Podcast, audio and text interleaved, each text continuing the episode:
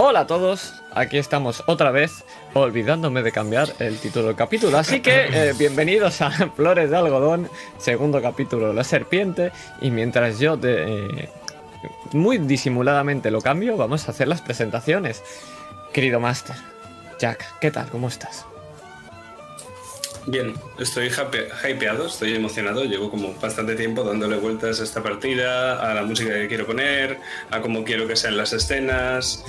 Y, la verdad es que tengo bastantes ganas de jugar a ver, a ver lo que hacemos. Dinos cuál es la, la, pequeña cifra de canciones que tenemos para hoy, Jack. Creo que nuestros espectadores lo merecen. Acabo de revisarlo. Exactamente hay 41 canciones. Y por eso nos obligan a ir a progreso. Sí, contando con los temas de personajes de cada uno de vosotros que no tienen por qué sonar todos, pero exactamente ahora mismo en Ghost Together hay 41 canciones. Como no suena el mío, yo apago el directo, ya directo, ¿eh? Ahora hago pam y me voy. Bueno, pues vamos a seguir con las presentaciones. Eh, vamos a seguir por arriba con, con Sergio, que interpreta a Julien Kercher. ¿Qué tal? ¿Cómo estás? Bien, bien, eh, con mucho hype. Eh, me vais a perdonar porque el resumen no lo he hecho durante la semana, lo voy a improvisar un poquito ahora, pero más o menos me lo he escrito. Y con mucho hype, a ver qué es lo que nos ha preparado, porque necesita tantas canciones el máster. Y según él, puede que sea la mejor sesión de la campaña, así que vamos a ver. Si yo ahora fuera un streamer profesional, le daría un botón y saldría el gato de me perdonas, eh, pero no lo soy, desgraciadamente. Pero continuemos con las presentaciones. Vamos a seguir con Cometa, que interpreta a Vivian Kercher. ¿Qué tal estás, Cometa? Buenas noches, pues muy bien. Yo, a diferencia de Sergio, que son las canciones lo que le está creando la curiosidad, a mí es el título. Yo desde que nos dijo que el capítulo se iba a llamar La Serpiente, estoy ya que no sé qué va a pasar. Pero con muchas ganas de, de ver cómo se van desarrollando las cosas. Yo solo quiero decir que la última vez que apareció una serpiente en este canal, acabaron chupándole la cabeza a alguien. Yo solo quiero recordar eso, ¿vale? Entonces, Las serpientes y mi personaje no casan bien, así que. No, acaban de casar muy bien, últimamente. Eh, vamos... Estrella por ello. Vamos a seguir con Iván y nuestra queridísima Gloria Brady. ¿Qué tal? ¿Cómo estás? Pues eh, la verdad es que no tengo energías hoy. Hoy me han chuplado todo. Y estoy muertísimo, pero voy a dar lo que tenga y más. Porque Jack me ha dicho que hay investigación. Y he dicho, oh, no. tu archenemigo, la investigación. Efectivamente. Pues esperemos a ver qué, qué ocurre en esta sesión. Y nada, y por aquí estoy yo, Adrián, que interpreta a Rose, nuestra negra del equipo blanquito. Y es que me hace muy feliz poder decir estas cosas. Eres Aníbal del equipo A, ¿o qué? O sea, te. Exactamente, yo soy la negra. Pues, pues hechas presentaciones, eh, saludos al chat como siempre, un placer teneros por, todos por aquí. Y tengo una pregunta que hacerte, Jack. ¿Qué toca ahora?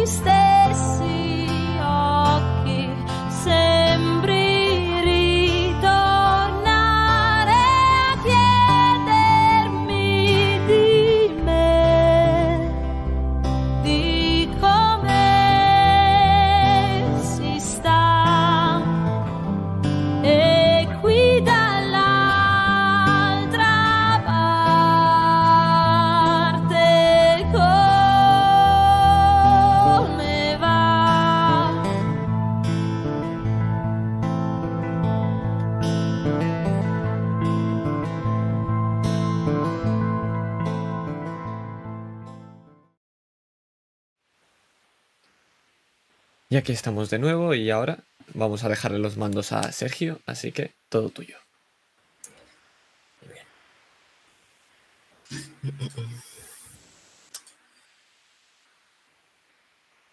¿Está ya la música?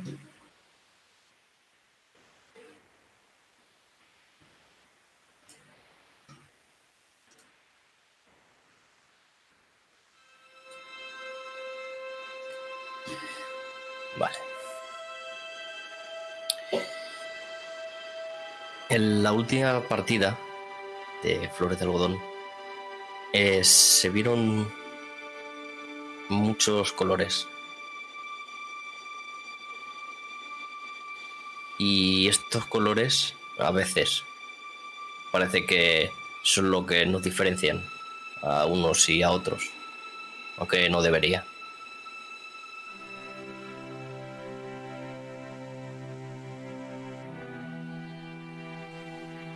El blanco es la suma de todos los colores. Y el negro es la resta de todos. Cuando no hay color, tenemos el negro. Y el blanco es el color de las flores de algodón.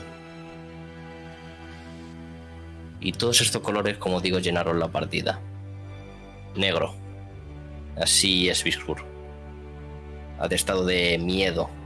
Negro del humo. De unos barcos de unos trenes.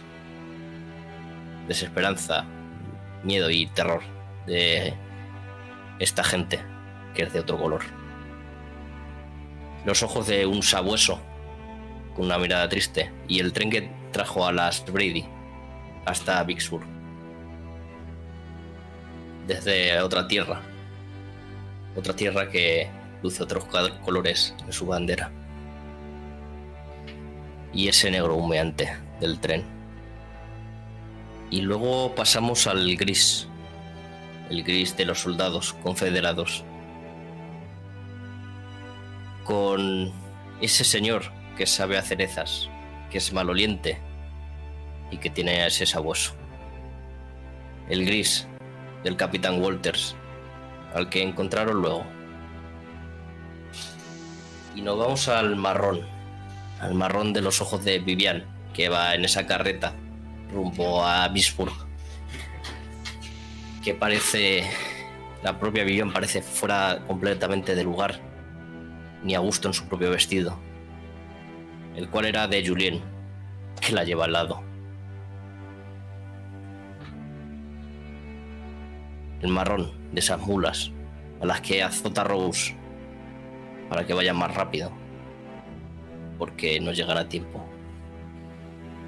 Y nos vamos a ir al verde. Al verde de los ojos de Julien, que mira con recelo a esos tenderos que por alguna razón no quieren venderle nada a su familia. Nada hasta que vean el verde, el verde de los dólares. Y esa deuda parece que es una gran cantidad de verdes billetes.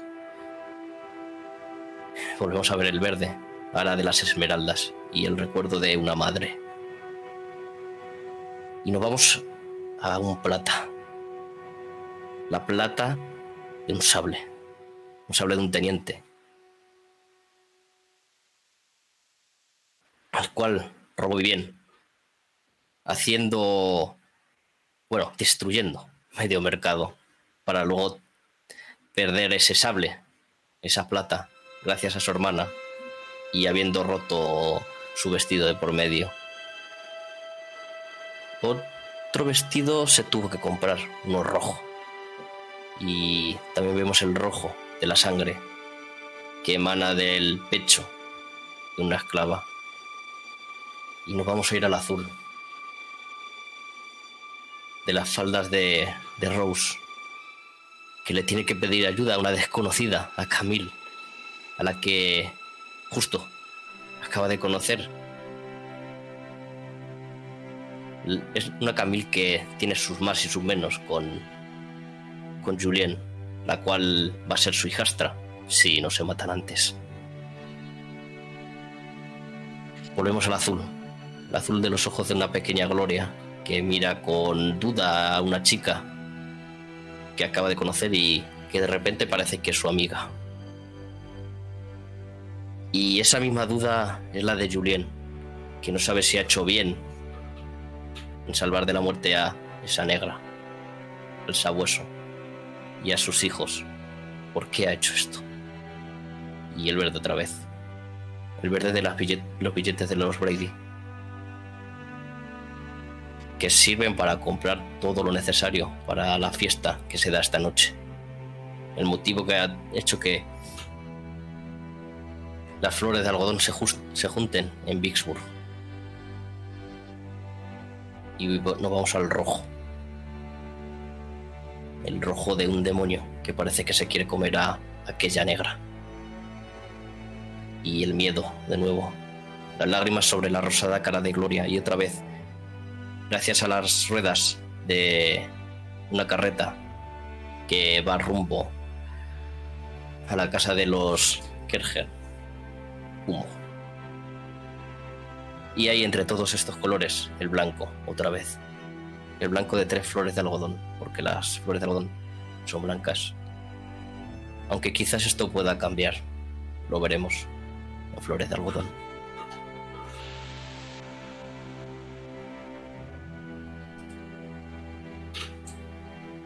Yo ahora quiero que veamos ese campo. Ese campo ahora en época de siembra, donde lo que se ve es el verde y el marrón, pero hay tres pequeñas motas blancas, tres pequeñas flores, que como si ya se hubiera pasado su época, están solas, pero juntas.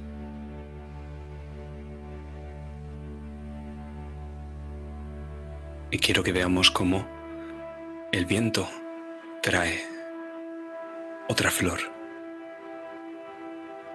que se posa junto a estas.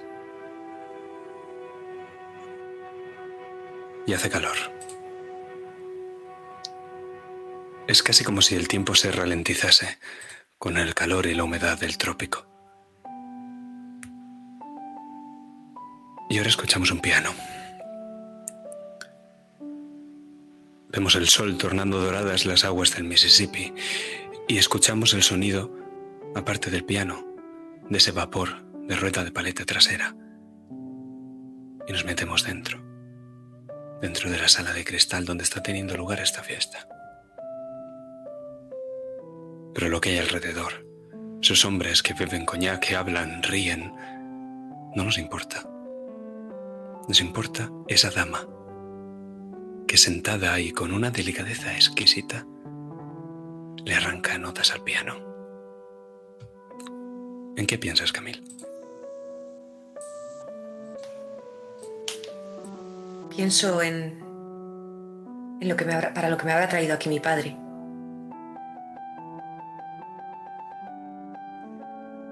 Quiero fundir con la música, no quiero pensar en lo que me pueden traer estos días aquí con todos estos hombres y los planes que mi padre tiene para mí.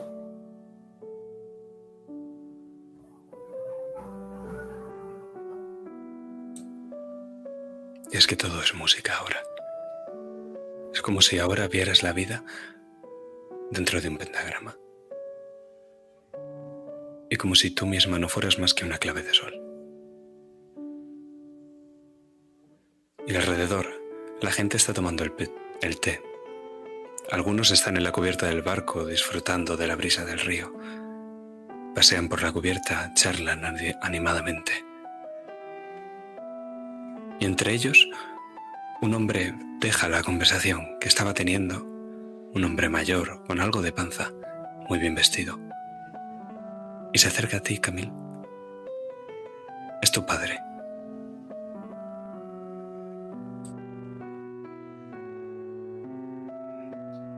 ¿Padre?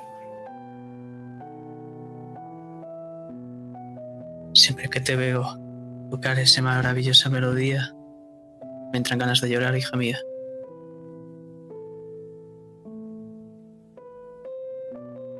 Es precioso. Pero, por más que quisiera escuchar esto hasta el infinito,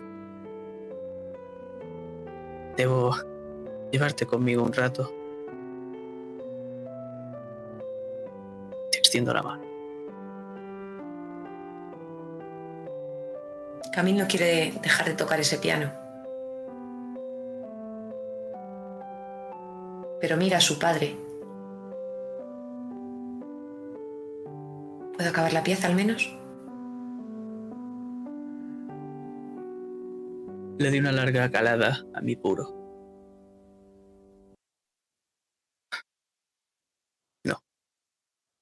No puedes, hija mía. Vivian se, se levanta del piano y acomoda su vestido. Sus enaguas para que estén lo suficientemente abultadas. Y yergue la cabeza, dejando al descubierto su cuello de cisne, mientras agarra el brazo de su padre.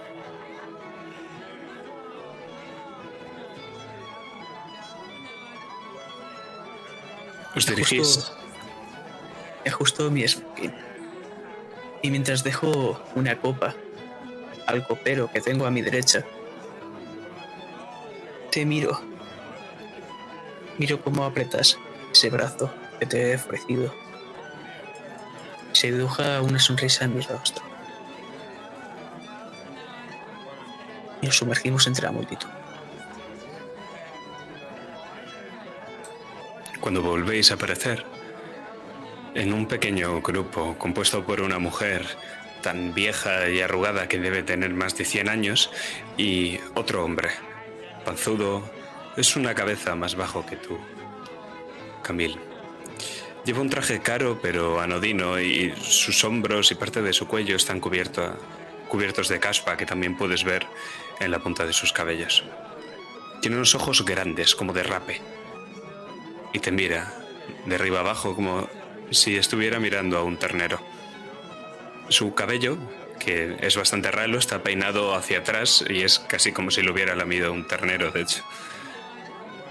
Su postura parece bastante estudiada, pero aún así detectas algo de chepa en su espalda. Se- se- se- se- Señorita, ¿Un caballero? Camille no quiere ser grosera, menos con su padre delante, son sus amistades, algunos negocios, incluso pueden depender de este viaje. Intenta esbozar una sonrisa, pero que más bien acaba pareciendo una mueca de desagrado. Si me permite, Camille, este es el señor Met. Señor Met, y querida y preciosa hija Camille. no, no, mentía usted, es verdaderamente preciosa, sí. Yo nunca miento. Nunca un amigo como usted. Espero que disfruten de una bonita velada. Gracias. C- Mi nombre es Friedrich Metz. Mi, mi familia se remonta y empieza de forma monótona a repetir un discurso que se ha memorizado mil veces. Pormenorizadamente empieza a citarte todo su árbol genealógico, empezando por su madre, esa pasa arrugada que tiene justo a la derecha. Te habla también de sus propiedades en Kentucky, de sus cientos de esclavos, de su inconmensurable fortuna. Y en mitad de toda esa enumeración, su madre lo detiene y con un dedo huesudo y ganchudo, bastante largo, te pincha en el abdomen, cubierto por tu corsé. ¿Y tú qué sabes hacer? ¿Eh? ¿Eh? Sé hacer todo lo que sabe hacer una dama, señora. A ver, dime, dime. Pues como ha podido comprobar, toco el piano. Sé atender las labores de una casa. La casa, la casa. Más, más. Y sé arreglármela sola, señora. Sola. Sola. Arruga el morro.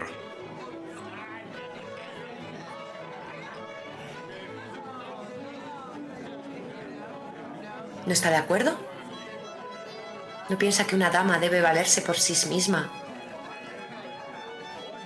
y después poder compartir la vida con un hombre? No, no, no, si tiene a su ma- ma- ma- marido.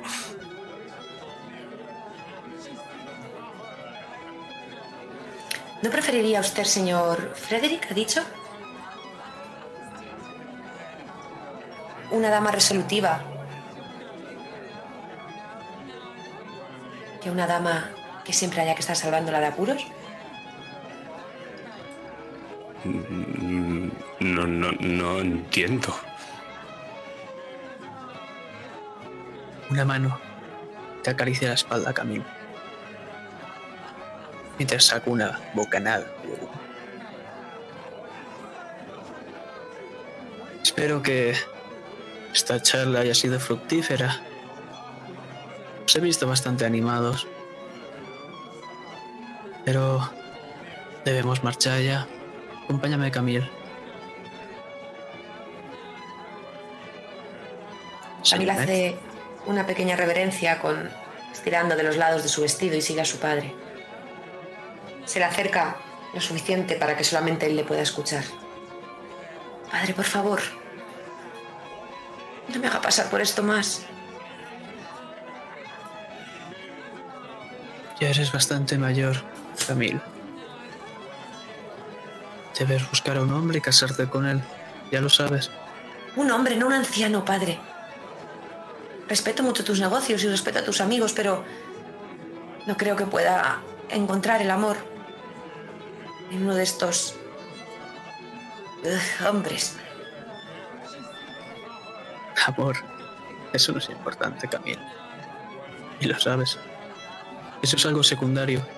Además, ya te enamorarás con el tiempo, ¿no? Tendréis tiempo para conoceros. Siempre es lo mismo. Pero ¿cómo voy a poder enamorarme de, del señor Frederico, de cualquiera que se le parezca que haya aquí? ¿Por qué renunciar a una cosa si se pueden tener las dos, padre?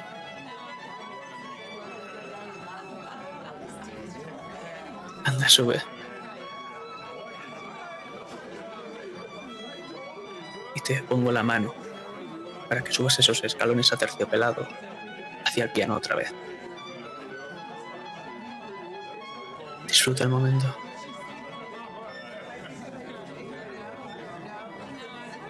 Por favor, elige algún, algún, al menos alguno que no tenga caspa. Lo que pueda. Te beso la frente.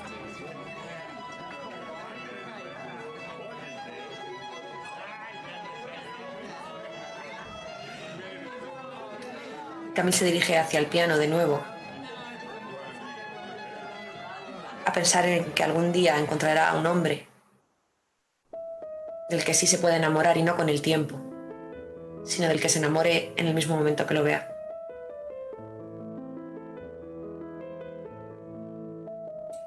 ¿Cómo está tu corazón, Camil?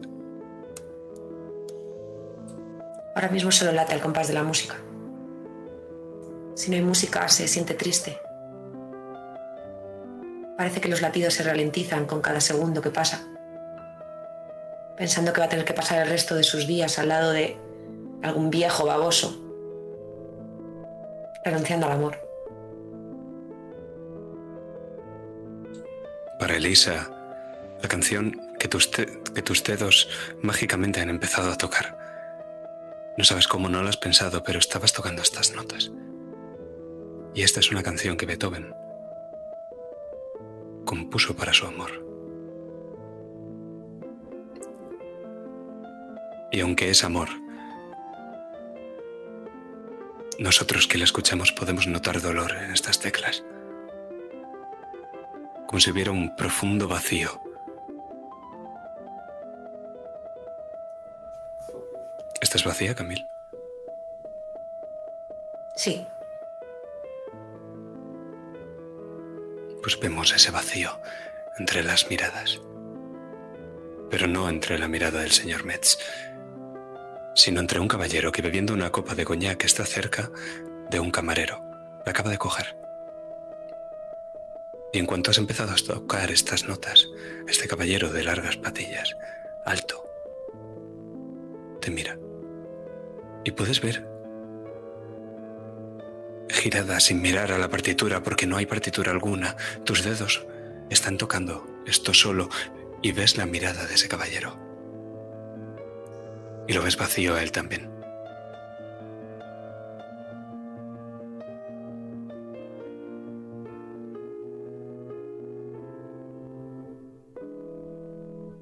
No puedo apartar la mirada de él.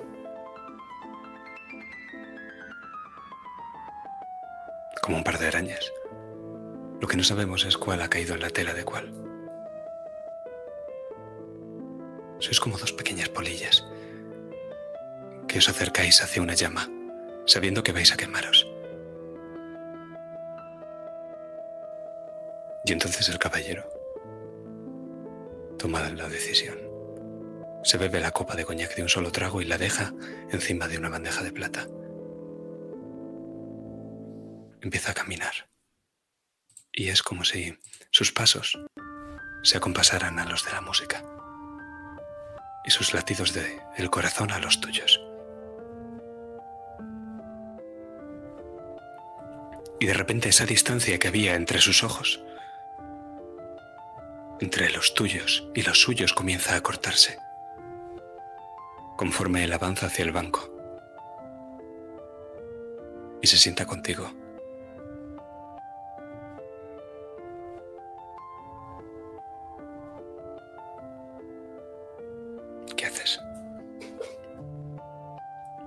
Camil traga saliva y al sentarse ese hombre a su lado, si nos fijamos bien en esos brazos que están arrancando las notas del piano, podemos ver cómo su vello se ha erizado. Y simplemente sigue tocando y cierra los ojos y disfruta de esa sensación por un segundo, esperando a que sea él quien inicie la conversación. O no, da igual. Son sus ojos los que hablan, no las palabras. Aquí, en este banco del piano, las palabras sobran. Y sus manos se ponen junto a las tuyas. Y de repente estáis tocando el piano a cuatro manos. Y no habéis practicado nunca. De hecho, ni siquiera has escuchado jamás esta canción. Pero sabes cuáles son las teclas que tienes que tocar. Y no apartas de él la mirada de sus ojos cuyo vacío está comenzando a llenarse y de ver reflejada en sus pupilas.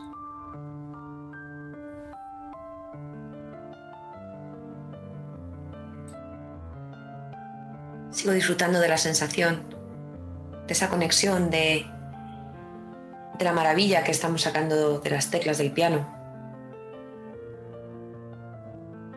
Y empiezo a notar cómo mi corazón empieza a latir más rápido.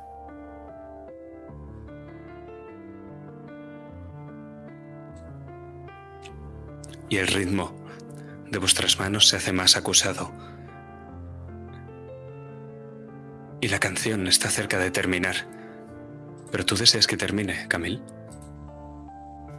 No quiero que termine nunca. Y es que en sus ojos ves lo mismo. Y en las teclas, cómo acompaña a las tuyas, cómo vuestros dedos se rozan. Él tampoco quiere que acabe esta canción. Y ahora mismo no hay nada más, salvo vosotros.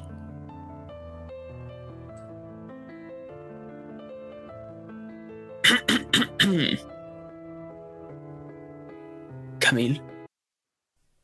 Caballero. Padre, Señor Grady, ¿No estará molestando a mi querida hija?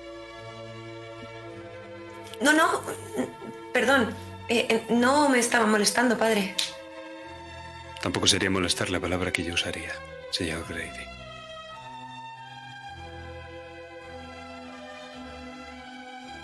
Me acerco mucho a él, pegándome la cara a la suya. ¿Estás seguro, señor Kerber? Meridianamente seguro. Camille se levanta del banco del piano, esta vez sin acomodarse el vestido, y pone una mano encima del hombro a su padre. Padre, de verdad, eh, no me estaba molestando. Querida, silencio. Los hombres estamos hablando. Esa es la actitud. Eso es como te comportas hacia ella. Entiendo lo que haces aquí, Grady. Eso me dice un sucio sureño como usted, señor Kerger.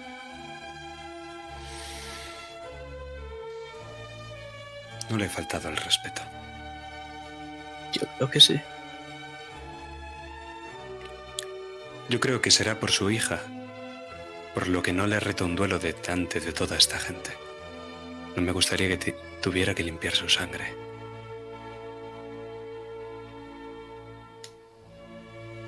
¿Está amenazando? No.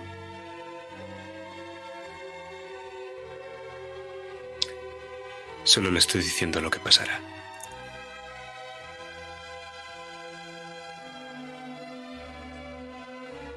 Atreves a amenazarme delante de mi hija? Justo después de intentar ligártela. Padre, por ¿Qué son favor. estos modales? Simplemente estábamos tocando una canción. Creo que no es necesario ponerse así.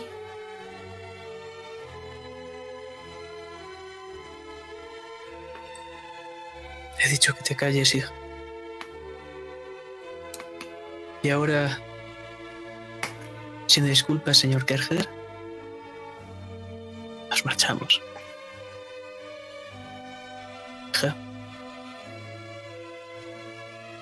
Y antes de agarrarse, de agarrarse al brazo de su padre, Camille hace una pequeña gesto con la cabeza hacia el señor Kerger, ese señor que acaba de conocer.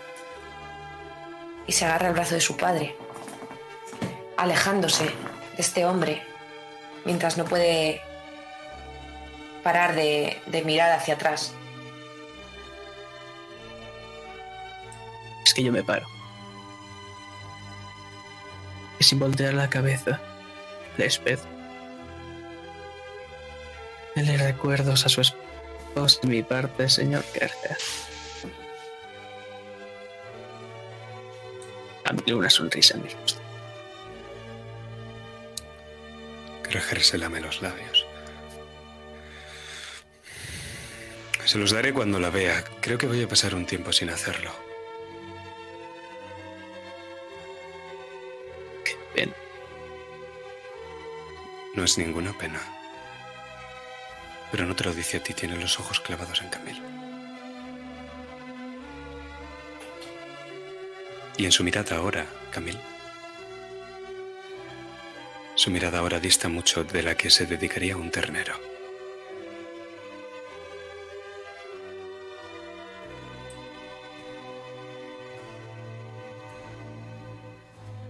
Camille suelta un pequeño suspiro, disimuladamente para que su padre no, no lo note. Pero sabe que ya no va a poder sacarse a ese hombre de la cabeza.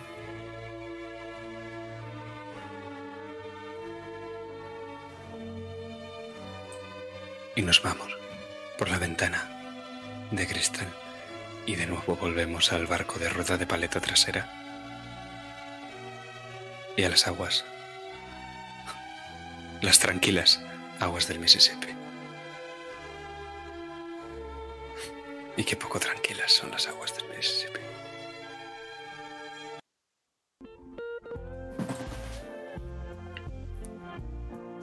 O al menos esto es lo que está pensando ahora mismo Camille eh, en la parte delantera del carromato recordando todo esto.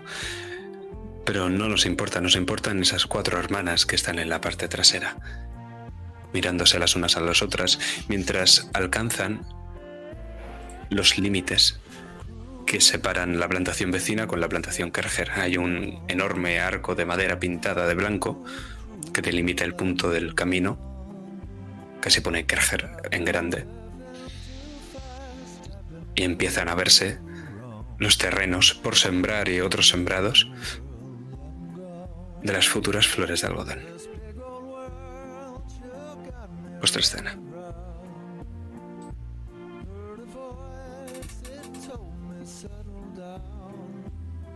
¿Estáis preparadas ya para la fiesta de esta noche?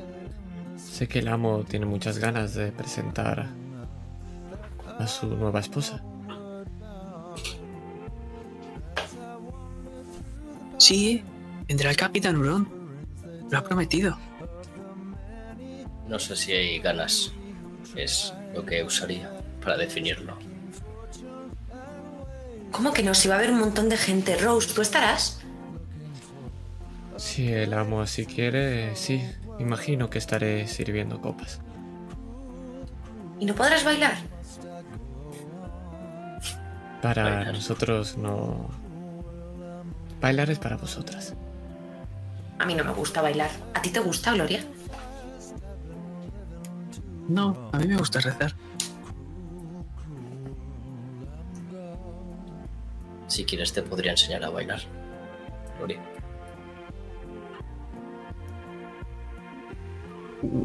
Vale. Es divertido. No sé, yo. Si a Vivi no le gusta, Es más divertido trepar a los árboles. Y a eso te puedo enseñar yo. pero Nada me de puedo eso. hacer daño. Exactamente.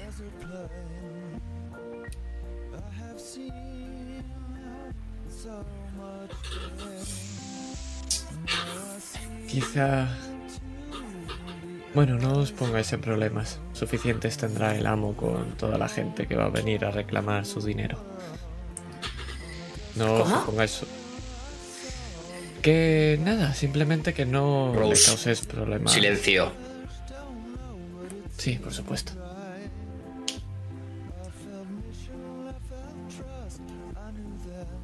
No pasa nada. Dios está con nosotros. Eso nos va a ayudar. Nos va a tener ¿Quieres que que ayudar mucho. Sí, Gloria. Pídele ayuda. Creo que la vamos a necesitar. Mi pequeña cruz. Empiezo a apretarla, mi fuerza. Y empieza a murmurar cosas.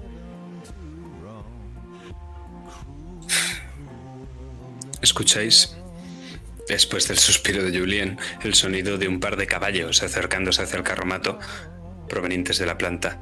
Y de momento todavía lejanos, pero poco a poco os vais acercando, los cantos de los esclavos. Se afanan en el campo. Los veis clavando las azadas. Casi, casi como un ejército, todos a la vez conforme van cantando.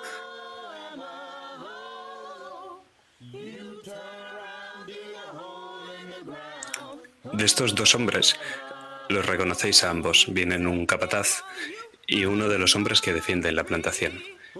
La plantación Kerger cuenta con 60 negros, lo que, según las reglas del estado de Luisiana, le permite tener a tres hombres armados, uno por cada 20 negros, y tantos capataces como se quiera, siempre y cuando sean negros.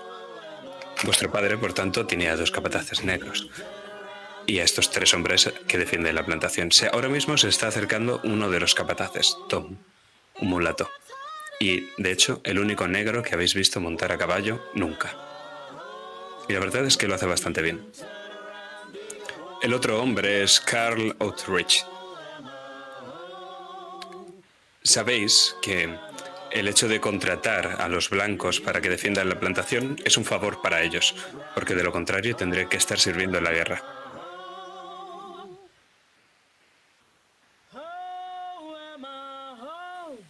Habla Carl, se dirige a vosotras todavía con el sonido de los esclavos, que os va a acompañar hasta que lleguéis a la propia plantación.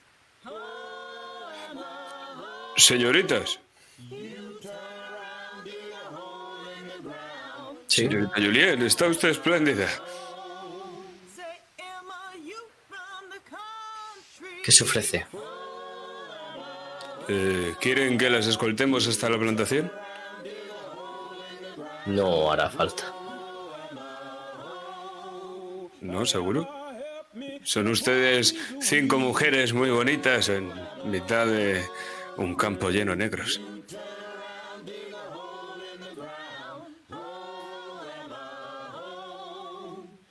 Mira a Rose. No hará falta. Guste. A mandar. Por, por cierto, llame al capataz. A Tom. Hecho, señorita Jolien. Arrea el caballo, se acerca hacia esos campos de algodón. El capataz ahora mismo está montado a caballo, con el caballo sorteando los surcos dejados por el arado y está haciendo ondear su látigo en el aire. No está golpeando a ningún esclavo per se, pero el propio sonido del látigo hace callar a los esclavos que cantan y afanarse. Pero tiene que emplearse a fondo para hacerlos callar. De esta forma el caballo blanco llega, el caballo blanco de Carl llega donde está Tom, Tom mira en vuestra dirección se acerca hacia vosotros. El mulato es de una piel bastante clara, es musculoso, bien parecido, tiene la cabeza completamente afeitada y sería guapo si no tuviera siempre el ceño fruncido y arrugado.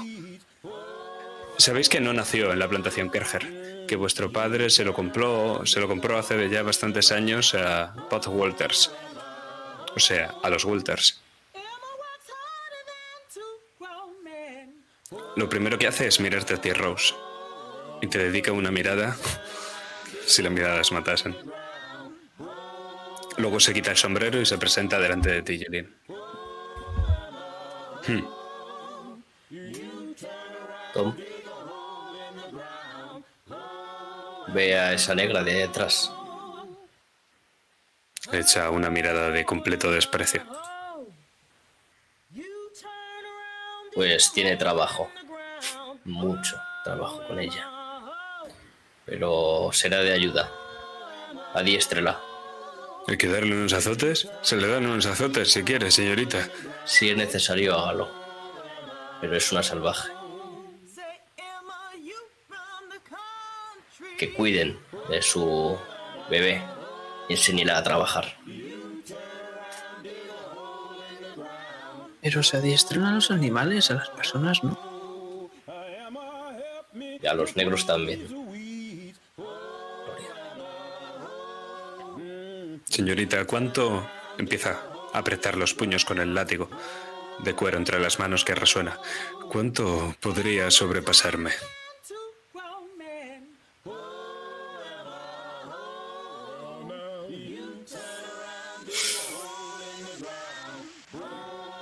Use la fuer- fuerza justa.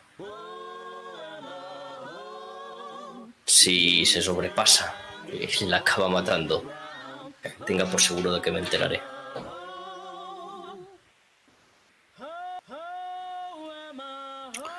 Sí, señorita Kerger. Se acerca hacia la muerde de orejas y coge de la cuerda con la que le estabais transportando atada al carromato. Empieza a tirar de ella y al trote, bueno, más bien al paso, intenta hacerla correr con el caballo justo detrás y llevándola como si fuera un perro. Pero de momento parece que va más o menos a vuestro paso, a no ser que vosotros queréis acelerar, claro.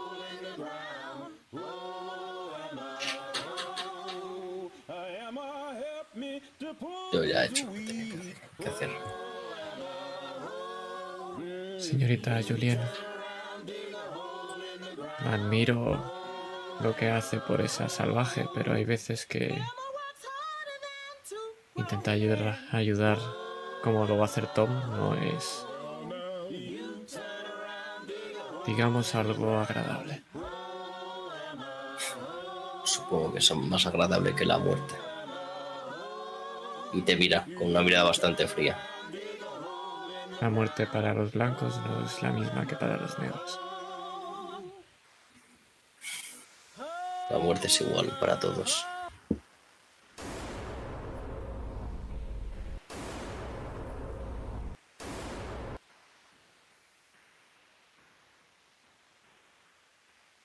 ¿Y esos disparos? De la casa. ¿Qué ha sido eso, eh, Julien? ¿Cómo quieres que lo sepa? Como siempre lo sabes todo. Rose, ¿qué ha Rápido. podido ser? Quizá es el amo practicando. Tom descarga un rifle. El amo no estaba practicando. Baja del caballo y se parapeta en el, en el carro con vosotras. Todos los negros se echan al suelo que están trabajando por los campos, paran de, con- paran de cantar y eh, ves como muchos salen de la casa y se dirigen a la parte de detrás, hacia el jardín. Yo estoy detrás de Vivi. Que se me están empezando a saltar las lágrimas sola. ¿La carreta está parada? Sí, Camila ha parado a los caballos en cuanto ha escuchado los disparos. Eh, Vivian mira a Gloria. Le aprieta la mano que llevaba cogida, como para intentar calmarla, y va a saltar de la carreta para ir corriendo a ver qué ha pasado. Si Julien no se lo intenta impedir, ni Rose tampoco, va, va a echar a correr. No te lo voy a poder impedir porque no me daré cuenta y en cuanto vea que empiezas a correr voy a salir detrás tuyo para intentar pararte. Pero tú corres más que yo, eso lo sabemos todos. Te voy a intentar parar, pero no te voy a poder impedir que sigas hacia adelante. Pues entonces, si me permitís un pequeño fundido en negro, va a ser Vivian la primera que llegue a este lugar. Los negros se dirigían, toda esta riada de gente entre la que te has introducido, Vivi, es el invernadero. Una vieja estructura de metal forjado, de blanco, con unas cristaleras bastante empañadas por la temperatura del interior y sobre todo destaca por la variedad de la flora que crece alrededor de este propio edificio. Es en el interior de donde provienen los disparos. Y allí ves un revólver en el suelo todavía humeante. Y un negro que, bastante voluntarioso, está lavando la mano de tu padre, de Víctor Kerger. En la mano, una vez ha terminado de echar agua, ves dos pequeños puntos de color rojo. Y tu mirada y el rastro de la pistola llegan hacia lo- una piel de serpiente que rápidamente identificas como el cadáver de una. Parece que... Parece que han matado a ese ofidio con un par de disparos de revólver.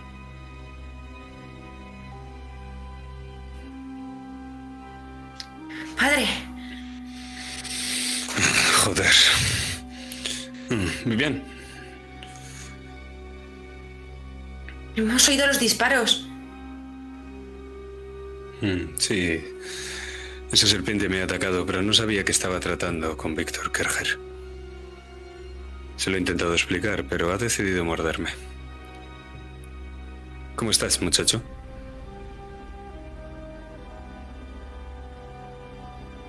Bien. ¿Tú estás bien? Mm, Sí, ha sido solo una picadura de nada. Llega Julien. Padre, ¿qué ha pasado? ¿Qué es eso? Es una serpiente. ¿De verdad me vas a hacer explicarlo conforme vayáis viniendo de una en una todas? ¿Y las Brady? Ahí atrás. Llama de inmediato al médico. Que llame de inmediato al médico. Julian, llama tú al doctor Travers. ¿Sí? Al doctor Drivers. Es el médico de la familia, no se me ocurriría otra persona que no tenga que venir desde Nueva Orleans.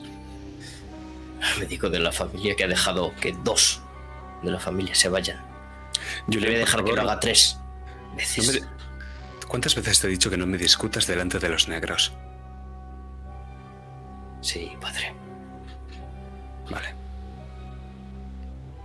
Y es que hay una multitud de alrededor de un- una docena de negros, la gran mayoría eh, vestidos con los uniformes negros y blancos de la casa alrededor. Reconoces, Rose, que justo llegas, al igual que las Brady, a la tía Winnie. Y casi te parece ver una sombra oteando desde la propia espesura del jardín inglés que separa la casa de los campos de esclavos. Una sombra.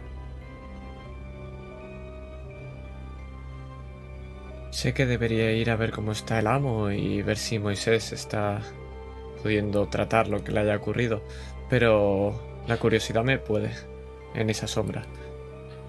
Quizá esto ha sido algo al costado. Quizá esto me puede suponer problemas. No lo sé y me dirijo hacia allí, intentando evitar las miradas. Alguien te tira del brazo. ¡Ch! ¡Negra! Es la tía Winnie. Chica, Cuéntame. ¿has comprado todo? Sí, pero ¿y eso qué importa ahora? Sí. ¿Todo, todo? ¿No te han Todo. vuelto a tongar los del pueblo? ¿Mm? Todo, todo. Mi trabajo lo hago bien. Una cosa, ¿eh? Vale, lo vemos, lo vemos. Que no te pierda de vista. Por supuesto. Y vuelvo a mirar hacia la sombra. Ya no está ahí. Víctor se vuelve a enfundar la pistola. Y cuando Camille ve que todavía sigue sentado en el suelo, se aproxima hacia él. No sé si Camille. Se aproxima hacia él con. no va corriendo, pero va con paso firme. Víctor, querido. ¿Estás bien? Cielo, es todo un placer vol- volver a verte. Sigue sentado en el suelo, pero te empuja hacia abajo para plantarte un beso en los labios. ¿Te dejas? Sí. Te sonríe. ¿Y dónde está la pequeña Gloria? Se levanta, sin dificultad. Ahora mismo estoy cogiendo el brazo de Vivi y estoy dando un montón de besos. Dios dice que si, si le das besos a las pupas se van. Es mejor. Gloria, cariño. Ven a saludar a Víctor. Sí, Julien, en cuanto ha visto esa escena de reencuentro de la pareja, se ha dado la vuelta y se ha marchado entre la multitud de negros dentro de la casa.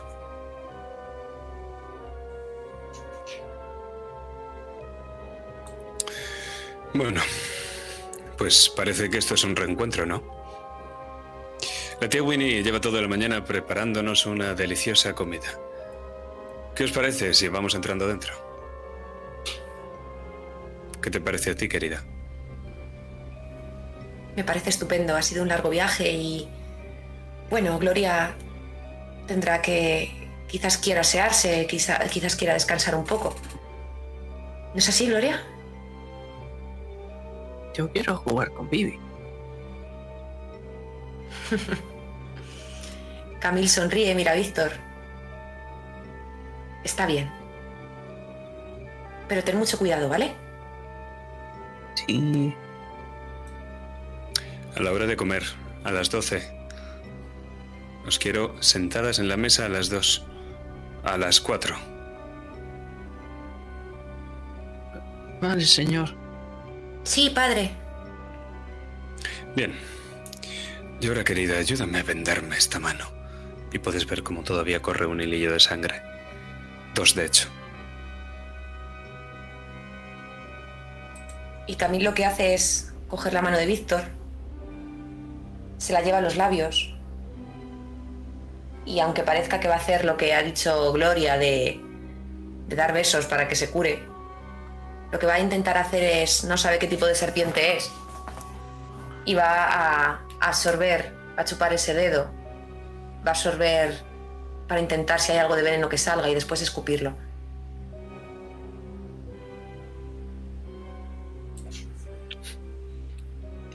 Ambos vais caminando hacia la casa y nos quedamos con Rose, con los negros que ya empiezan a dispersarse y nos quedamos ahora mismo, más o menos, mientras el resto de negros se van, con Rose, con Vivian y con Gloria. ¿Qué me van a hacer las tres? Una tirada de inteligencia.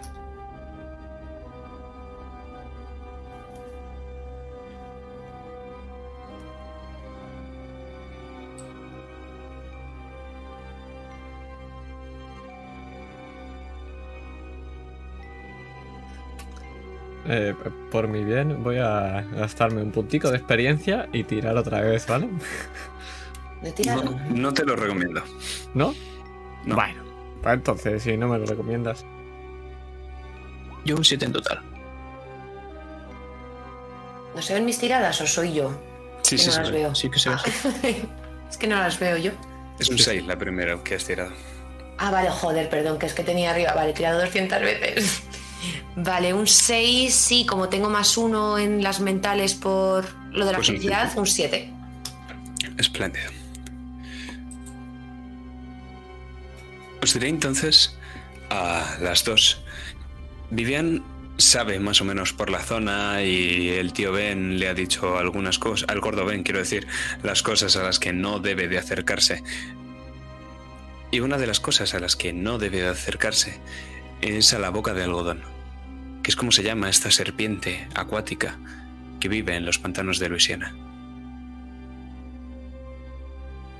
y cuya mordedura puede llegar a ser mortal. Literalmente lo que te dijo es que mataba a todo el negro al que mordía. Menos mal que vuestro padre no es negro.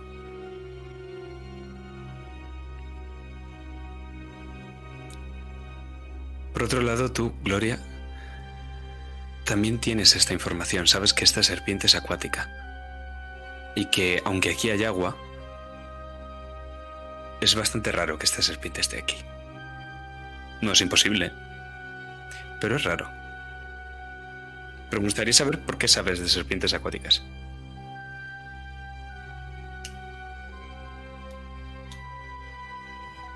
Porque en Kentucky la institutriz que prácticamente no la consideraba como una maestra, la consideraba como, como una amiga, no solo me instruía en, en la religión, me instruía en muchísimos ámbitos, entre ellos los animales. Y es curioso porque le dijo que tenían alma, al igual que nosotros, al igual que los negros.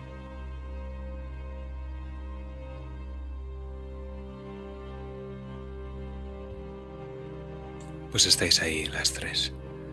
Y poco a poco el resto de negros que había en el invernadero comienzan a irse. Estáis solas. Yo cojo un palo y lo acerco lentamente a la serpiente. Vivian se acerca no lentamente, precisamente ha- hacia la serpiente.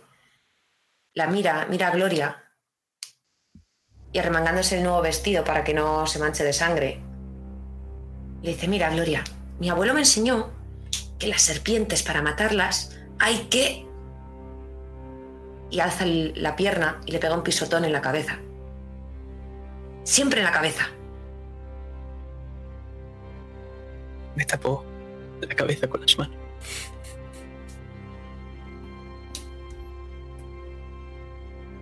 Menos mal que no soy una serpiente entonces. Pero, ¿por qué está aquí? ¿Esas no están en el agua? No lo sé. Aquí hay mucha humedad. Lo mismo ha venido buscando algo.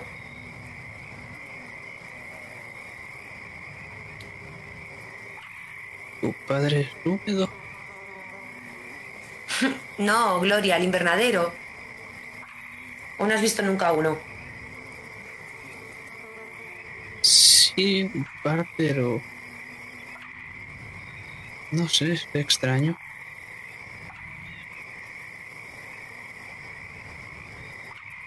Pongo... Mira, la zona. Lo que no sé es lo que irá bien para la picadura de serpiente. Eso no me lo ha dicho nunca mi abuelo. Lo que sí hay que hacer es, si te pica un mosquito o una avispa, me tienes que avisar, porque tenemos que hacerte pis corriendo encima. mm, preferiría que no. Señoritas, es mejor que os apartéis del animal. ¿Por qué? Si ya está muerto, Rose. ¿Te da miedo? No es el animal en sí. Y me agacho a, a tu lado y ya señalo con la mirada un poco hacia los campos de algodón. Eh, algo me huele mal. Serán todos esos negros que han estado aquí. Te empiezo a olfatear, Rose. Ella no huele mal. Eh, eh, gracias, señorita Gloria. Nada. Rose no huele Joder, el mal. barro, Vivi.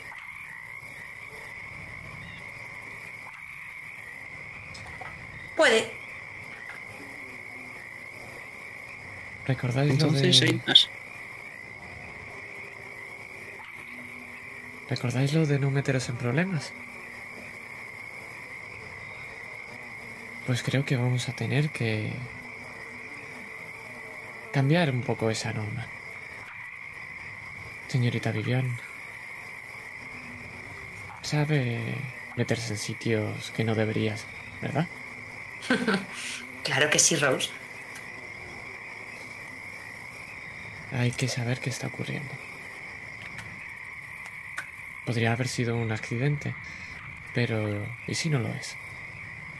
¿Y si se quiere, no sé, hacer algo durante esta fiesta?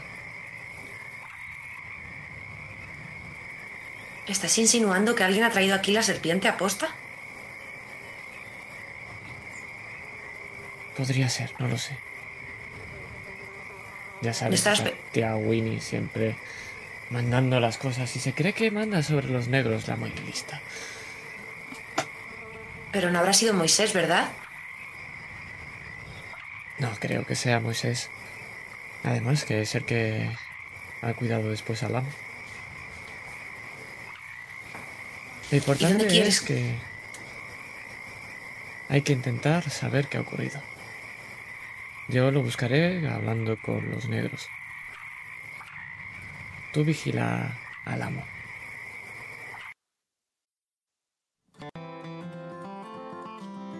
Vale. Hoy te voy a enseñar a jugar a los espías, Gloria. ¿Cómo se juega? Pues Dios lo sabe todo, ¿no?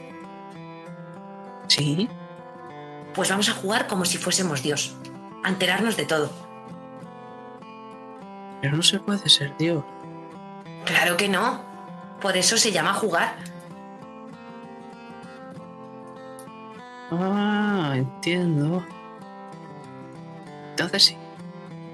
Venga, vamos. Y la coge de, de la muñeca para salir corriendo. Y cuando la, la lleva detrás para salir por la puerta del invernadero, frena en seco, haciendo que Gloria se, se choque contra su espalda.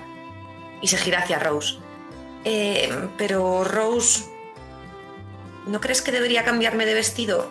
Julien se va a enfadar si me lo rompo. Me empiezas a hablar una puedes señorita Viviana, efectivamente.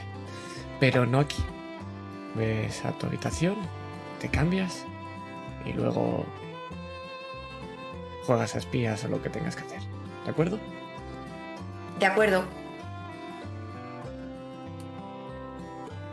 Y vuelve a tirar de Gloria, llevándola casi dando zancadas demasiado grandes para, para el cuerpecito de Gloria, mientras le va contando cómo se juega a ser Dios, cómo se juega a ser espías.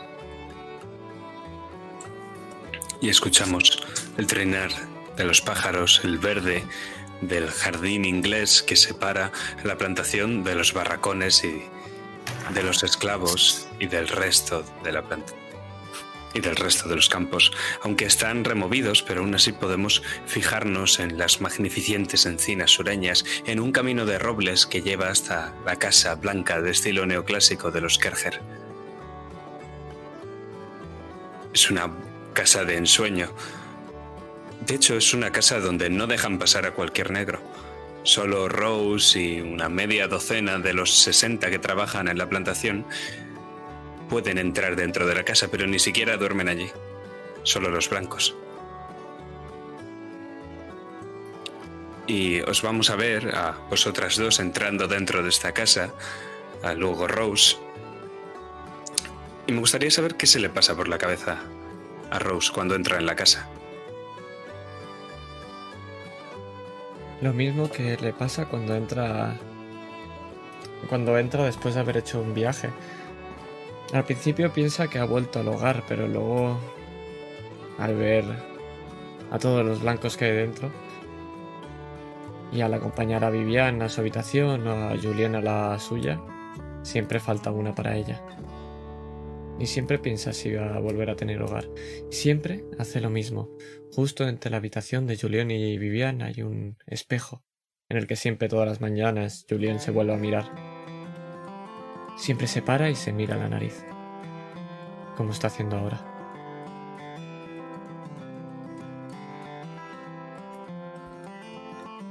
Quiere ir a dirigirse a hablar con el amo. Y intentará hacerlo a escondidas. Intentará llegar y ver si está haciendo algo antes o no, para no importunar. Es decir, no, no será ir con sigilo, pero en plan bien.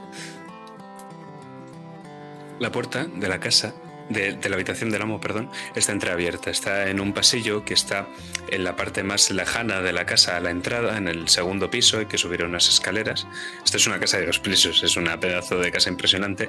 Y al lado de la puerta de su habitación, de ahora duerme él solo, pero hay una enorme cama de matrimonio y unos aposentos muy lujosos, está el despacho del señor Kerger donde tiene su mesa de roble, roble que por cierto ha crecido aquí en la mansión y que usó su padre antes que él, y, donde guarda todos sus papeles. Estas dos puertas, aparte de ser eh, contiguas en el propio pasillo, estas dos habitaciones, quiero decir, están conectadas por una puerta interior. La puerta del despacho está cerrada, pero la puerta de la habitación está entreabierta. Y dentro escuchas a Víctor susurrar a Camille. Y no parece que sea una conversación que tengas que estar escuchando. Cuando me doy cuenta de lo que está susurrando, eh, voy a picar a la puerta. Muy bien. Eh, nadie te dice que pases. Escuchas lo- lo- el sonido de pasos de un hombre que se acerca a la puerta y abre. Sí. Amo, tengo que hablar sobre un par de cosas eh, que ha ocurrido en la ciudad. Pero antes de todo, ¿está bien? ¿Ha ocurrido algo con una serpiente? Ves su mano vendada y en el momento en el que lo dices lleva una mano a la propia mano y se, se la frota. Todo bien. Nada que una venda y un poco de agua no pueda arreglar. Estaré perfecto para la hora de comer, que por cierto es... Ahora mismo. Diciéndole a tía Winnie que ponga la mesa. Bajaremos en 10 minutos. De acuerdo, ahora mismo voy. Doy un par de pasos para dirigirme atrás, eh, para dirigirme hacia abajo a la cocina, pero me paro antes de cruzar la puerta. Eh, quizá vienen un par de personas pidiéndole dinero antes de la fiesta. Lo hablaremos en la comida, Rose. Eh, de acuerdo. Mientras bajo me sorprende la tranquilidad con lo que lo dice. Y vemos a Víctor cerrando la puerta y sonriendo se dirige hacia Kemel. Pero vamos a hacer un fundido en negro. Y vamos a volver en esa mesa larga de la planta de abajo, que ya está todo perfectamente puesto. Hay una silla para Camille, justo al lado de Víctor. A su otro lado está Julien, la hija mayor. Justo enfrente estaría Vivienne y al lado estaría Gloria. Rose, tú no comes con ellos, claro. Por lo menos no en su mesa. Tú estás de pie al lado de una de las dos puertas que conectan con la cocina porque eres la negra que sirve personalmente a cuando Víctor come. Y al otro lado está la tía Winnie, que de vez en cuando está supervisando en las cocinas también. Entra un negro que viene, al parecer, del campo Y Víctor chasquea los dedos y señala el violín. Toca algo, Aaron. Algo bonito. Aaron es un hombre que, al que llamáis al amo Aaron, que en inglés sería Master Aaron. Y por lo que él dice o lo que os ha contado a todos los negros, es un hombre libre que secuestraron en el norte y que antes era un violinista. Ahora no es más que otro negro que trabaja con el algodón.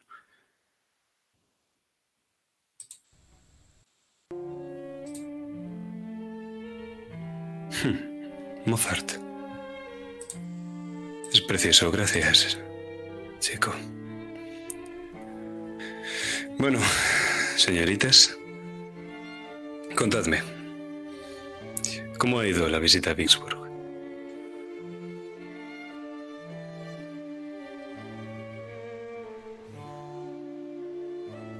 Vivian no quiere decir nada y está jugando con, con la comida en el plato.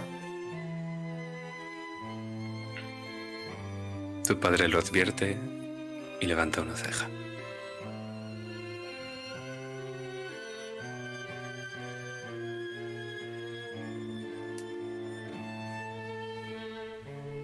Bien, bien, supongo. ¿No te lo ha contado ya tu prometida? Os he preguntado a vosotras porque quiero oírlo de vuestra boca. Pero vale, no pasa nada si no me lo queréis contar, ¿eh? Vosotras veréis. Tenemos todo lo de la fiesta. Y ¿Está todo, Rose? Técnicamente sí, mientras le sirvo la copa. ¿Qué Y- significa técnicamente? Que lo tenemos, pero no está pagado. No del todo. Mi forma favorita de tener las cosas. ¿Qué ocurre, papá? Nada que la fiesta de hoy no pueda solucionar. ¿Has comprado un vestido para tu hermana, Julien? Sí, Sí. No sería esa cosa horrible que llevaba puesta y medio rota cuando ha venido a verme, ¿verdad? sí, Sí. pero eso no me preguntes a mí. Mira a tu hija. Estaba nuevo cuando lo compramos. ¿Qué has Y yo hecho, le dije que no quería ponérmelo hasta que no fuese la fiesta. Era mejor el que llevaba antes. Y ir como una pordiosera delante de todo Big Sur. ¿Qué pensarían de nosotros? ¿Qué piensan ya de nosotros? Sí. Pues de ti a lo mejor piensan que coqueteas con todos. sí. ¿Con todos? Sí. ¿Quién insinúas? Eso ha estado muy feo, Vivian. Por favor, discúlpate. Y vuelve a bajar la mirada al plato y vuelve a jugar con la comida. Perdóname. Vale. No habrás hecho nada en Vicksburg que avergüence a la familia, ¿no es así, jovencita?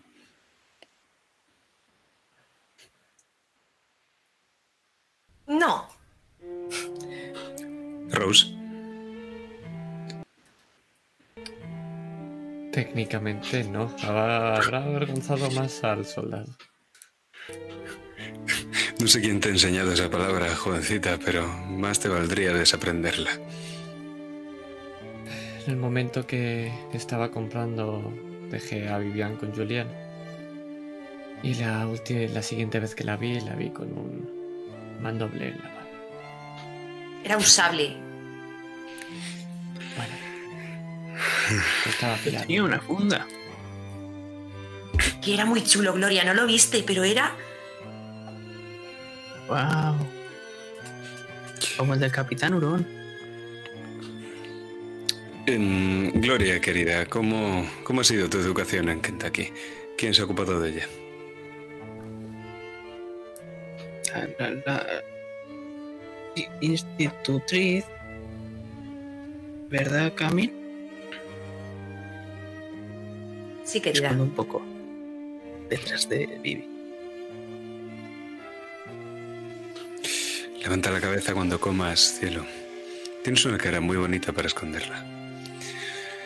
Eh, ¿Lees la Biblia como una niña de tu edad? Sí. Cada año me la leo seis veces. Eso son muchas veces. Te han enseñado también a... Claro que no. Seguro que Dios está contigo. Sí. ¿Sabes qué? ¿Por qué no bendices la mesa y nos enseñas que te han enseñado algo de valor en el norte? Mira a Camil con picardía. Víctor, querido. ¿Harías el favor, pequeña? Sí, pero solo si Rose se sienta con nosotros. En el norte dejamos a los negros que se sienten de vez en cuando. No Y estás Rose en es el norte, querida. No estás en el norte. Mira, Camil. Entonces no voy a bendecir como en el norte. Pues puedes bendecir a la forma sureña, que es igual que con el norte, pero sin negros sentados en la mesa. Entonces no quiero. Víctor, querido, creo que no pasaría nada porque Rose se siente en aquella esquina. Hacedme una tirada de intuición. Todas.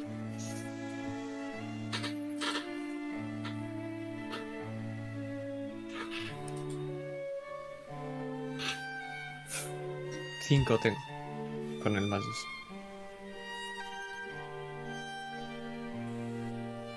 Siete. Vale. Tres. Pues, Vivian. Todos los demás lo notáis perfecto, pero Vivian, tú notas a tu padre muy raro. Tu padre ya habría empezado a pegar latigazos. Está siendo demasiado blando. Hecho del que te das cuenta cuando dices, sí, sí, está bien. Tía Winnie, ponle en la mesa a la negra. Que coma con nosotros. Una vez no pasa nada. Miro con sorpresa a Lamo y miro con picardía a tía Winnie. Justo cuando está poniendo la silla. Tía Winnie inadvertidamente te está asesinando con la mirada. Y nada más ponerte la mesa, va al oído del amo y le susurra algo. El amo levanta mucho las cejas. Julien Nevelin Kerger, ¿te has atrevido a comprar otro esclavo? Tres. Esclavos. Tres. Y creo que nos vienen bastante bien.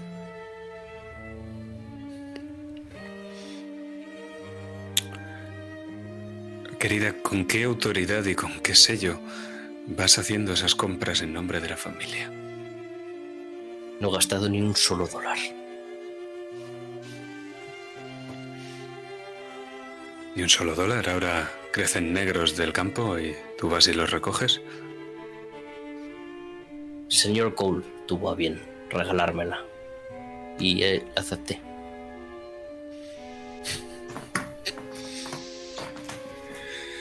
Vale, vale, no me voy a quejar por un negro que nos han regalado. Es tu responsabilidad. Julien, La he puesto a cargo de Tom. Le he dicho que sea duro si hace falta. entonces nos va a durar poco el regalo. Y luego soy yo la que hace cosas que avergüenza a la familia.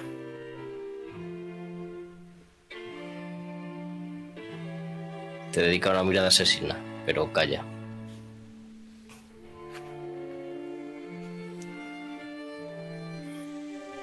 Estaré al tanto de lo que hace Tom. Y mandaré que lo castiguen, si es necesario. No, no, no, no. No podemos hacer que un capataz castigue a un negro y luego nosotros castiguemos al capataz.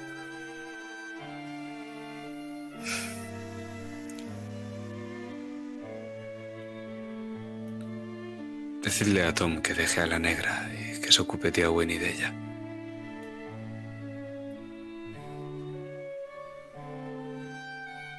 Seguro que tía Winnie es la mejor para ocuparse de una salvaje. Ya sabes, siempre está en la cocina y quizá no tiene la suficiente experiencia. Hay que adiestrarla, padre. Como gustéis.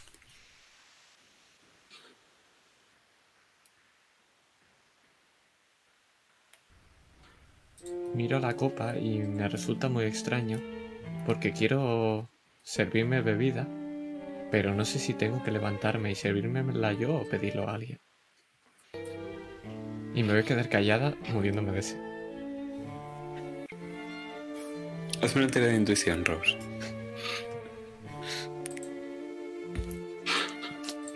Un, un diez. Mató todo.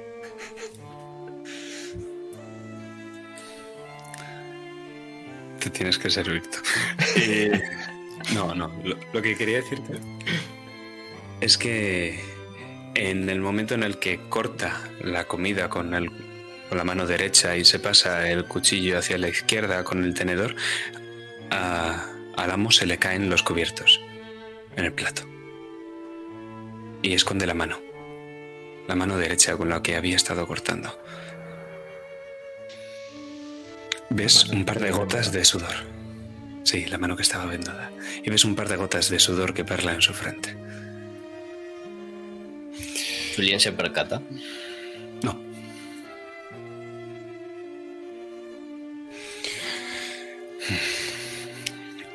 La comida está espléndida. No sé si, chicas. Sí. Vamos, ¿ha visitado ya al médico? Al doctor de la familia. Tenía otra visita pendiente antes de el incidente. Sabéis qué día es hoy, ¿no?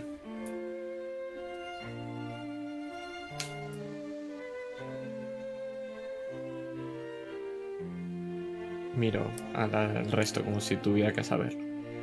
Ves a Julien mirando al plato con la mirada perdida.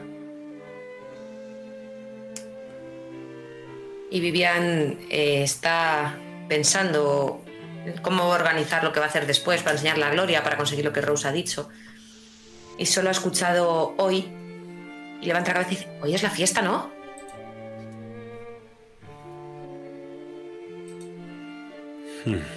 Ves como tu hermana te mira con rabia. Vivi, querida, hoy hace tres años que murió tu hermano.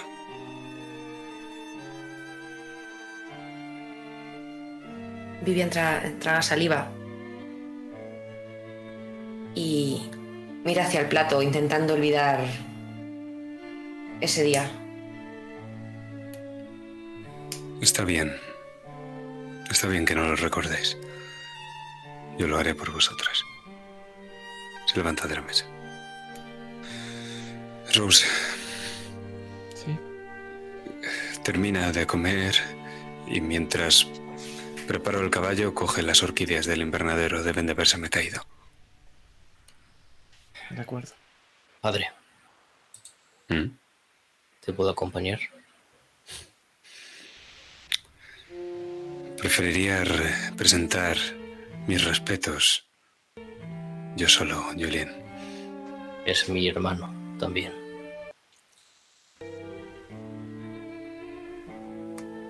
Hay mucho por hacer. Hay que acomodar a las Brady. Y creo que, que eres la mejor para eso. Como mande, padre.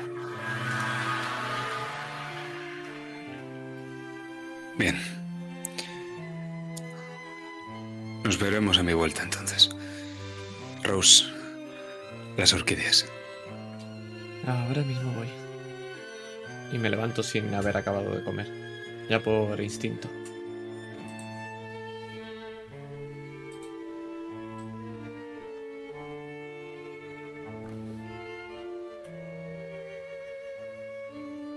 Me dirijo, imagino que al, inverna- al invernadero. Y además así aprovecharé para hablar con Moisés. Está allí, así que tendremos esa escena. ¿Qué hacéis las demás? ¿Os quedáis comiendo? ¿Os levantáis? Eh, el señor Kerger se ha levantado y se dirige, o sea, se va. Vivian va a meter prisa a Gloria para que coma rápido. Porque tienen que jugar los espías. Cuando me lo recuerda empiezo a comer todavía más y más rápido. Casi atragantándome. Julien se va a quedar absorta mientras toma el té. Y si alguien de la mesa le habla, responderá si no es así. Se retirará a sus aposentos en cuanto acabe.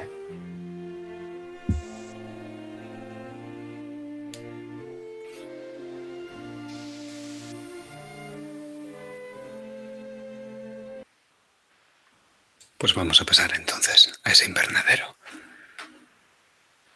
Te recuerdo, Rose, esa estructura de cristal empañada, de metal forjado también, con parte del musgo español que crece en el roble y en los magnolios del exterior, que como una hiedra sube por el propio cristal. Y ahí, a escasos metros del cadáver de la serpiente, ves a Moisés y lo ves trenzando como otras veces te ha trenzado el pelo y también lo hacía con Julián cuando era pequeño. Una serie de guirnaldas de flores y los centros florales para el banquete de esta noche. Está cogiendo algunas de las flores más bellas, pero no está tocando a las orquídeas. Moisés, vengo a buscar las orquídeas del amo.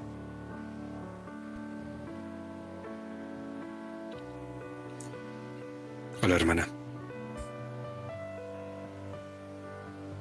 ¿Qué es lo que ha pasado?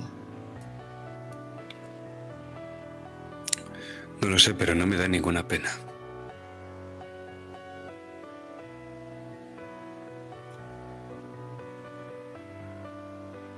Entonces no sabes nada. No sabes por qué Winnie me ha apartado para que no me inmiscuyera en nada de lo que estaba ocurriendo, ¿verdad? No sé lo que quiere esa negra. No sé si alguien ha tenido algo que ver con esto. Pero te puedo asegurar que yo no. Y que aún así no me importa, Rose. Lo sé. Sé que no te importa. Aún así eres el único que puede ayudarlo. ¿Al amo? Algo le ocurre con esa picadura. Y eres el único que ha aprendido de hierbas. El doctor no puede venir.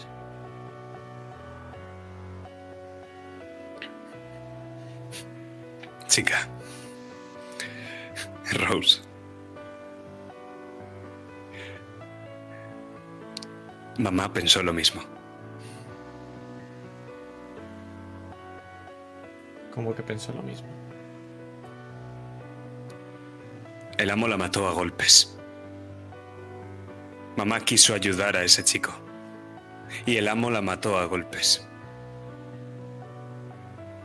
¿No lo recuerdas? Yo sí recuerdo cómo chillaba.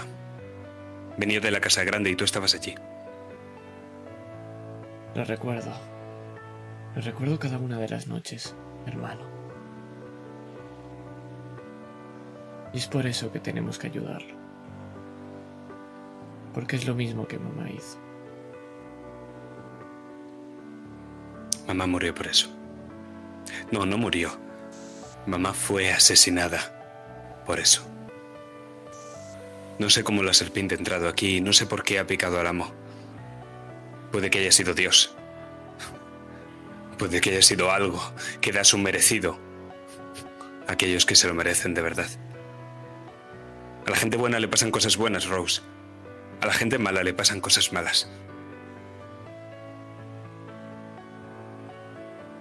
¿Has pensado que si le pasa algo al amo, nos vamos el resto con él? ¿No eres capaz de pensar un poco más allá? Hmm. Sabes lo que hablan de nuestros vecinos, ¿verdad? Sabes cómo los tratan. He pensado mucho más allá, Rose. Echa su mano al peto que tiene de jardinero y saca un papel. Escrito con tinta. Y por eso te necesito a ti. Porque tengo un plan. ¿Un plan para qué? Yo no puedo entrar en la casa. Tú eres la única que puedes ayudarnos. ¿Un plan para qué? Solo tienes que entrar con este papel en la casa, colarte en el despacho del amo y sellarlo. Solo tienes que sellarlo. Solo te pido eso. ¿Un plan para qué, hermano? ¿No la quieres? ¿No la buscas? ¿Qué diferencia hay entre tú y yo y ellos, Rose? ¿Por qué tú entras en la casa y yo no? ¿Por qué ellos no trabajan en los campos?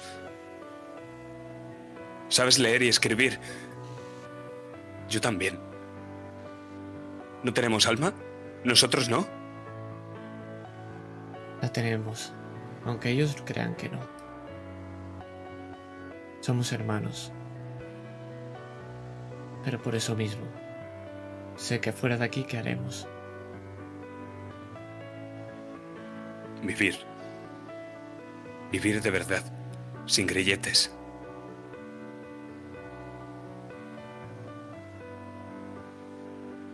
¿Y a dónde iremos? Y le pido el papel para leer lo que pone. Pone la mano encima del papel. No quiere que lo leas. A donde sea. A Canadá o, o... No lo sé. Un barco al otro lado del mar. Donde no nos busquen. Donde nadie se sepa nuestros nombres. Al norte. Podemos ir al norte. Hay una guerra, ¿no? Ellos nos liberarán. Esto no funciona así. Si fuera así, cualquier negro hubiera salido corriendo de un campo de algodón. Hubiera cruzado siquiera al nado el río. ¿Cuántos negros sabes que han ido al norte a ser libres? ¿Y cuántos sabes que han sido fusilados por ello?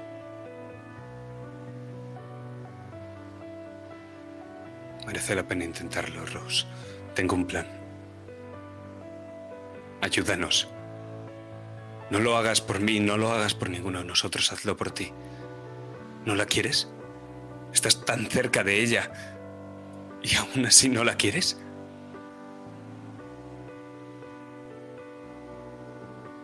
Coger ese papel solo se ayuda a Salam.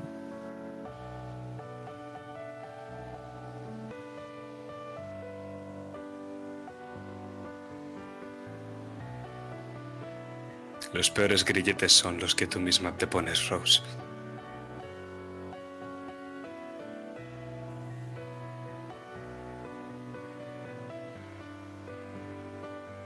Acerco la mano al papel y veo si me deja cogerlo o no. Te deja.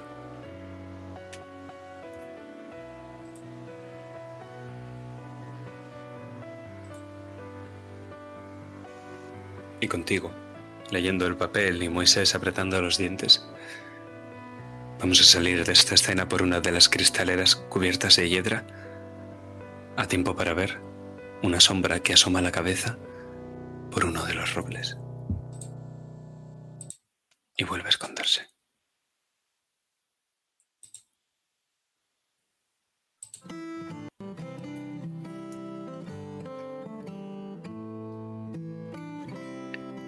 El siguiente plano que vemos es un hombre bien vestido con el sombrero, el señor Kerger, montado en un caballo de color castaño. Y podemos ver de ti, Rose, dándole el ramo de orquídeas. Y me imagino que esto lo está viendo Julien desde la ventana de sus aposentos. ¿Desde dónde lo están viendo Gloria y Vivian? Gloria y Vivian lo están viendo desde fuera, encaramadas a, la fachada de la casa eh, para acercarse a las ventanas de la cocina, escondidas entre unos setos. Mientras Vivian le agacha la cabeza a Gloria. Mientras ella pone resistencia porque no sabe muy bien qué es lo que quiere hacer Vivian. Y me estoy quitando alguna otra ramita de la cabeza.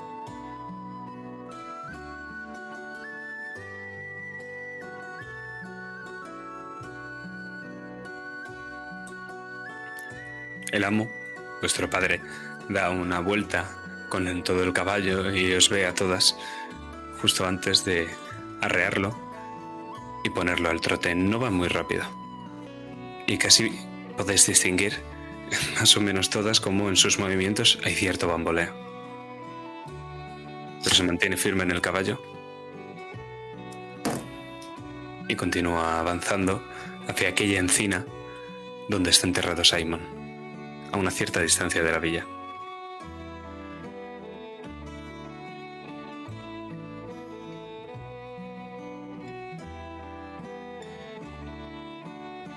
y nos quedamos con Rose viendo su partida desde las caballerizas, con Julian viendo cómo remonta esa colina desde la ventana y con Gloria y con Vivian viendo cómo desaparece por detrás de esa colina.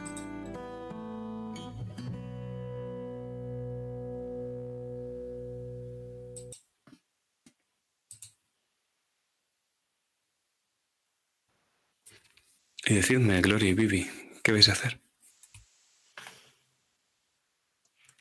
Vivi, al ver a su padre marcharse y recordar el día que es, se ha puesto un poco triste, voy decir que un poco infeliz, por acordarse de la muerte de su hermano.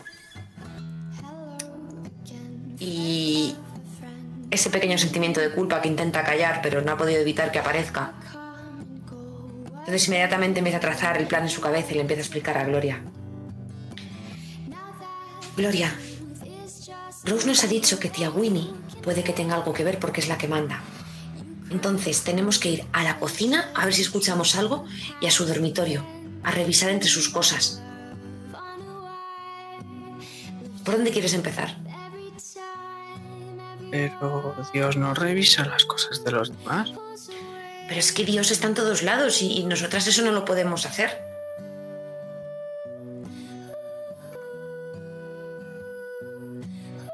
Es verdad. Mm. Imagino que ahora estarán limpiando, ya que hemos comido, ¿no? Será mejor ir al dormitorio. Hmm. O podemos montar algo de escándalo abajo. Como derramar... Derramaremos algún guiso de esta noche. Estará entretenida limpiándolo y además estará regañando a alguna negra que le, echará- le- le echaremos la culpa de que ha sido a ella. Y entonces podremos irnos sin problema a su habitación. ¿Qué te parece? No me gusta. Mm, pero es que lo divertido viene cuando lo hacemos. Pero no es divertido para la negra a quien vas a culpar. Yo se pondría triste como tú. Pero la negra esa está acostumbrada a que le regañen. Además, no vamos a escoger a ninguna. Que sea tía Winnie la que decida a quién regañar. Pero tú también estás acostumbrado a que te regañen. Sí. Por eso no me da miedo. ¿Por qué no te echas las culpas a ti mismo? Si nadie sufre, ¿no? Porque un espía nunca pueden saber que ha sido él. Entonces lo haré yo. ¿Estás segura? Sí. Así no regaña a nadie. Pero es que te necesito conmigo, Gloria. Tienes que vigilar en la puerta para que no venga tía Winnie.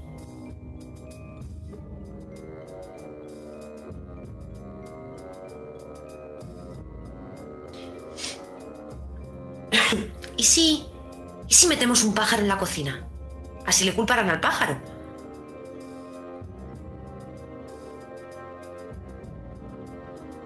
Sí, podría. Podría funcionar.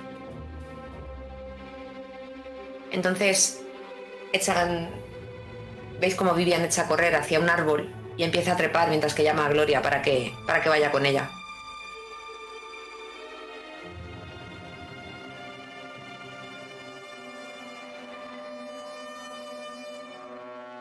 Empiezo a seguir y me quedo embobada. Viendo.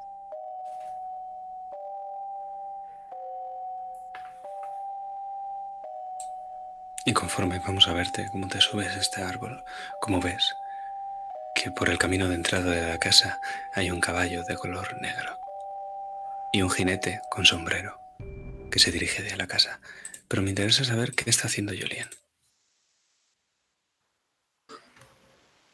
Está observando esto que está ocurriendo por la ventana de su habitación.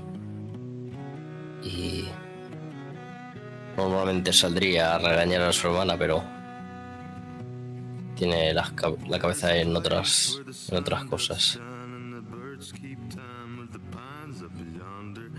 Está observando también ese collar que era de su madre y las esmeraldas en las que se refleja su cara.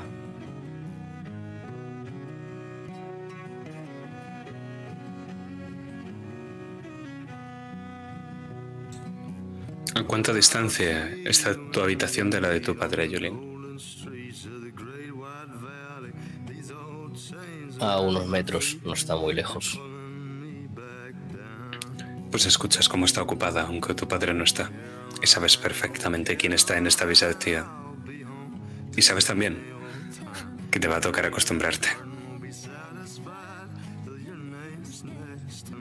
Mientras eh, pienso esto, miro otra vez las joyas. No me puedo hacer a la idea de que no sea mi madre la que está ahí.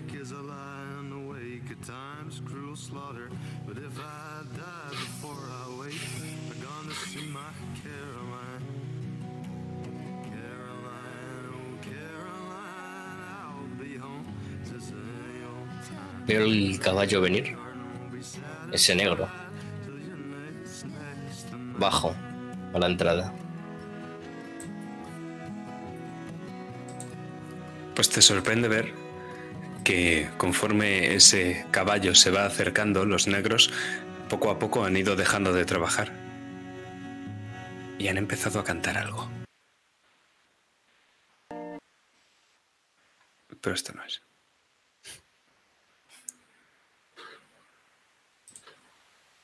Esto. Y entre todos los negros hay uno que levanta la mano y saluda al jinete que le devuelve el saludo, a pesar de ser blanco. Y ese negro que lo saluda es Moisés. Pero el que cabalga ese caballo es Lucien Marchand.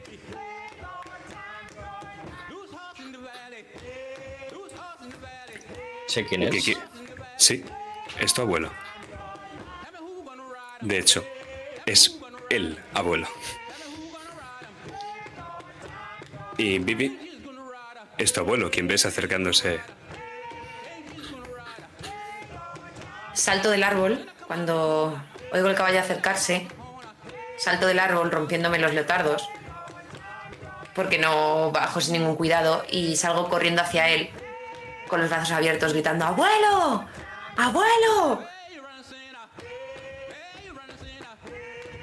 Lucian baja del caballo y con los brazos abiertos te abraza y te recoge.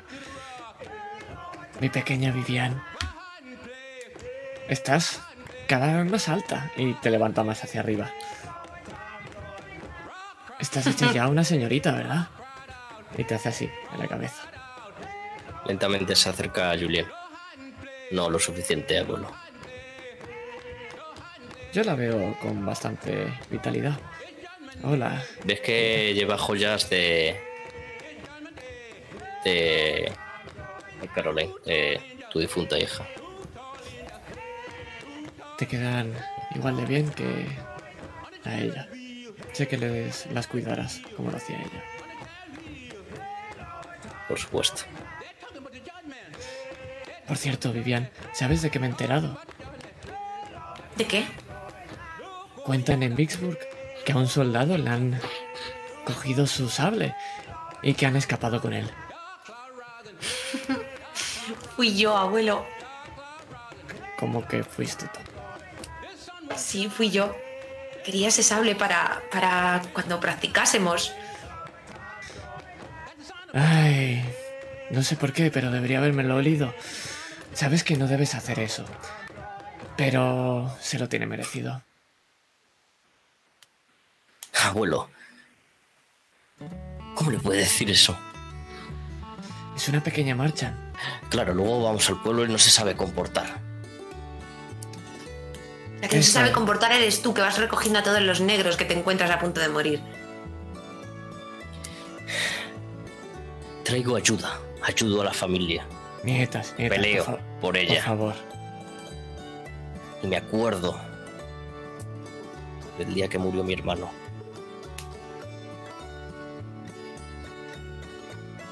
Y se puede ver cómo a Vivian le, le cambia el rostro y, y mira hacia abajo. Basta, basta. Eh, acompañadme a la entrada. ¿Está vuestro padre en casa? No. Se ha ido, Perfecto, como todos los años. A ver a Simon. Bueno. ¿Sabes si estará mucho rato fuera? Lo que tarde en, en ir a caballo. Espléndido, pues. ¿Qué estáis listas para la fiesta de esta noche? Sí, y tienes que conocer a alguien. ¿Te puedo guardar yo el caballo, abuelo? Te prometo que no la haré galopar mucho. Y así le enseño a Gloria cómo se hace. Por supuesto, esa Brady. Adelante, sí. Sé que no hay nadie mejor que tú para cuidarlo. Vivian, Y le, le guiño un ojo a, a mi abuelo, como él siempre me hace cuando, cuando me deja su caballo. Vivian. Recuerda que tenemos una conversación pendiente. Y te guiña el ojo. Claro, claro, lo recordaré. Y empieza a llamar a Gloria, que se ha quedado a medio camino de subir a ese árbol. Se ha quedado ahí encaramada al tronco un poquito. No está muy lejos del suelo, pero. Pero cuando ha visto a su abuelo, Vivian ha echado a correr y se ha olvidado de Gloria por completo. Entonces empieza a galopar con el caballo para llegar a la altura del árbol y ayudarla antes de que se haga daño. Y mientras te acercas estás escuchando. Y voy bajando lentamente por el árbol.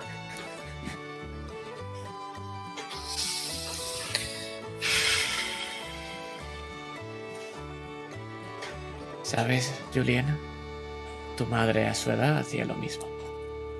Aunque luego cambió. Luego se pareció mucho más a ti.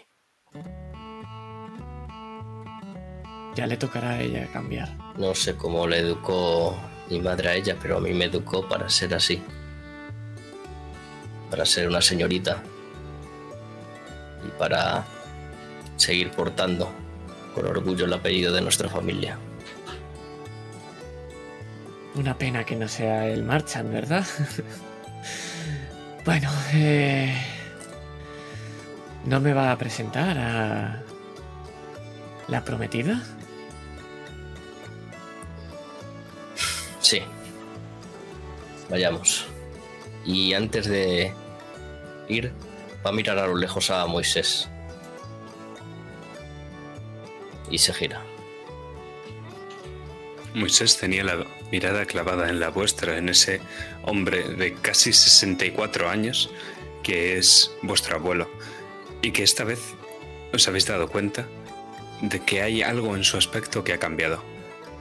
Y es que, como hacen muchos otros caballeros sureños, pero nunca vuestro abuelo, esta vez lleva una pistola al cinto.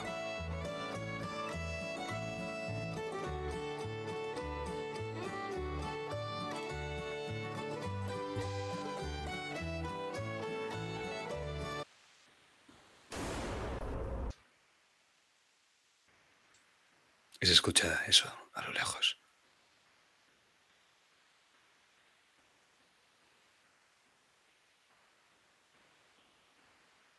Te pongo una mano encima de Julián y te aparto. Miro hacia donde está el disparo. Hay una colina en medio. ¿Otra serpiente? No te acerques a la colina. Voy a dirigirme corriendo al caballo. Y voy a, ir a dirigirme hacia esa colina. Veis a vuestro abuelo subiendo el caballo. Ten cuidado, abuelo. No será nada. Imagino que estarán cazando. Pero... Voy a asegurar. Pero allí está padre. ¿En qué andará metido ese ahora? Y Abuelo, voy contigo. Quédate aquí. Tu madre te ha enseñado bien. Y con esa frase espoleo al caballo. Y Vivian, al que le hace caso realmente, es a su abuelo. La voz ha sonado al unísono, pero a Julien es como si no lo hubiese escuchado. Puede ver mi cabeza asomada entre los matojos, otra vez portando esa cruz en las manos, rezando algo. Rápidamente. Vivian, voy a forzar un rasgo a cambio de un punto de, car- de karma. Si vas corriendo a la caballeriza, coges un caballo y sigues a tu abuelo. Lo hago. Pues apúntate un punto de karma más. Qué feo. No hacerle caso a tu abuelo. Te has quedado sin 5 euros. Se ha quedado 105 dólares, efectivamente.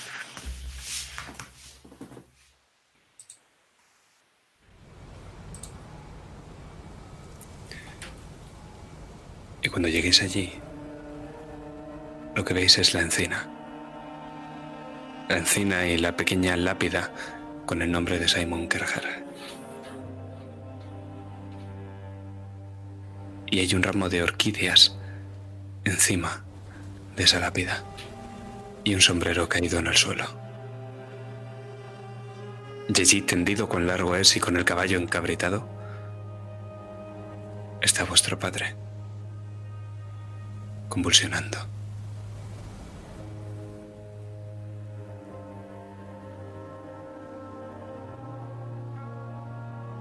Y si me lo permitís, la siguiente escena que vamos a ver es en la casa.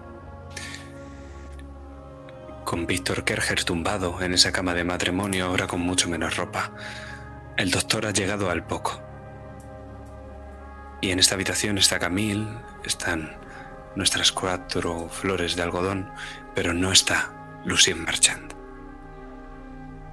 que lo ha llevado hasta la casa y se ha ido. No sabemos a dónde, no nos importa. Y también está tomándole el pulso a los pies de la cama el doctor Travers. Vuestro padre suda profusamente y está completamente pálido. Tiene el aspecto de un cadáver.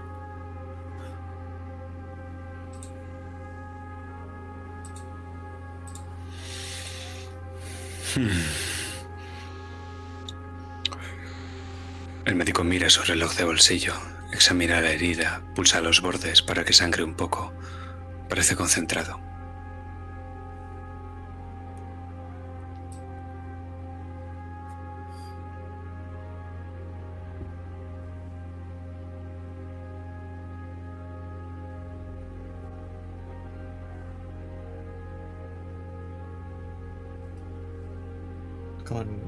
Mucha discreción y sin que se entere el resto, intento preguntarle a Vivian qué es lo que ha pasado ahí arriba.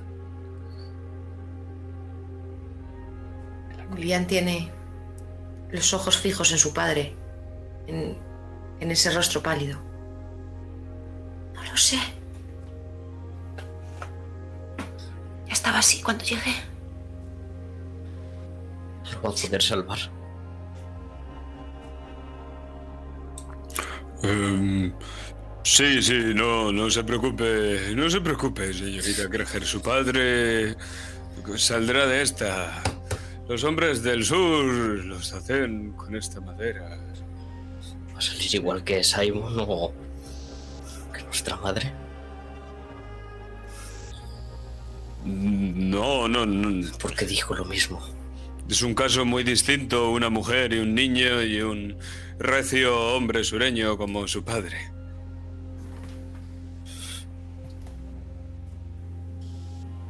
Em, cierren las ventanas, es mejor que no le dé la luz o le subirá la fiebre. Y preparad unos paños húmedos para bajarle la fiebre. Se le pasará en unas horas. Voy a dirigirme a coger todo lo que me ha dicho. Estoy al lado de Vivi cogiéndole la mano, apretándose muy fuerte. Y Vivi se la aprieta también. ¿Pero qué le pasa exactamente? Pues a juzgar por su sangre y el color de sus venas, coge su brazo, le da la vuelta. Todas sus venas son casi...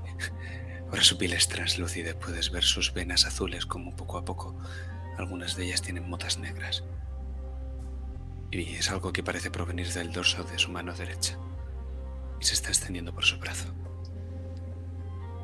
Tiene pinta de que esto ha tenido algo que ver.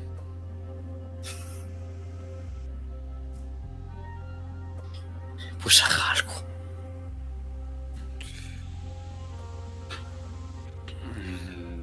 El paciente necesita descansar. Voy a perder a nadie más. Ves como Julián ha pegado un golpe en el escritorio y sale por la puerta pegando un portazo.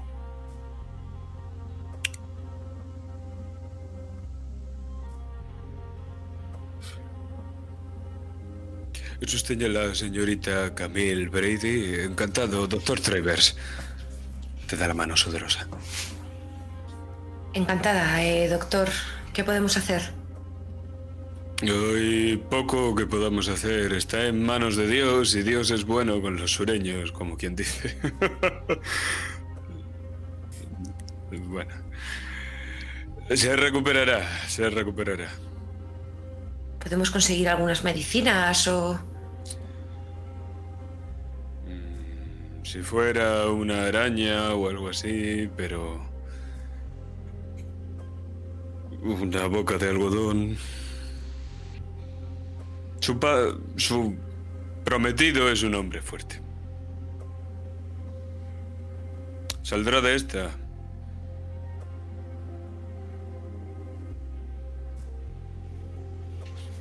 Camille se, se sienta en la cama al lado de, de Víctor, colocándole una de esas compresas frías que ha traído Rose. Se lo pone en la frente. No se vaya, quédese en la casa. Sí, no, no voy a hacer el camino de vuelta a mi plantación y volver. Estaré por aquí cuidando del señor Kerger. Me gustaría hablar con su hija igualmente. ¿Hay alguna cosa que quiero decirle? No pretendo importunar a la señorita Brady, pero sería mejor que dejase descansar al enfermo al menos unas horas. Por supuesto, pero lo que tenga que tratar sobre Víctor lo puede tratar conmigo, soy su prometida. No hace falta que hable con, con la niña, con Juliet. Técnicamente, hasta que no se casen.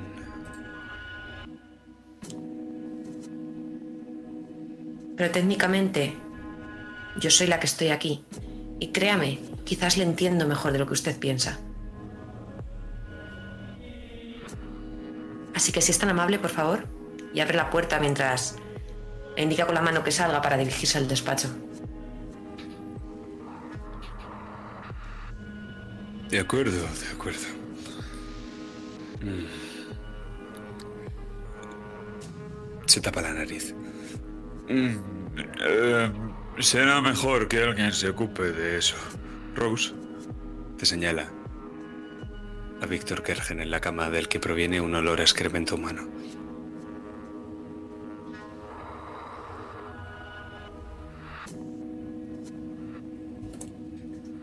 Sí, por, por supuesto.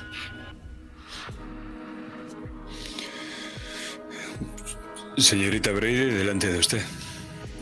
Detrás, quiero decir.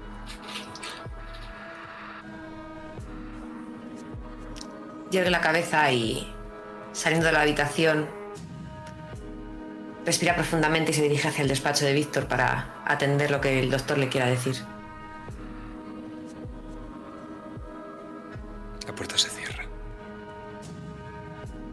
Quedamos dentro de la habitación de Kerger, donde están ahora mismo Rose y él. Kerger apesta enfermedad, Rose. Solo has olido eso una única vez antes. Y fue con el pequeño Simon. Horas antes de su muerte.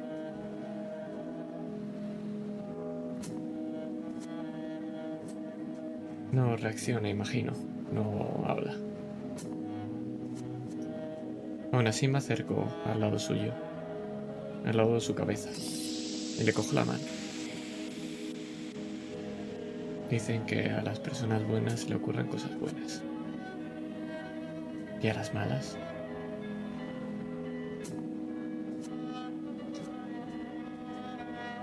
Quizás será Dios el que determine si eres bueno o malo.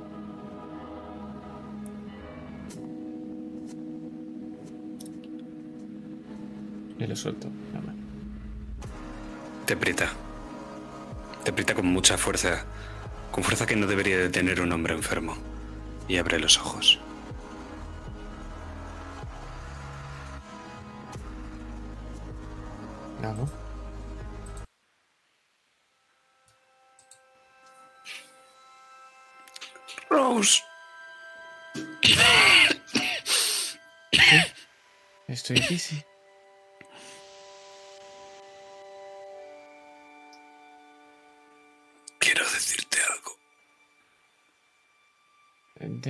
Descansar.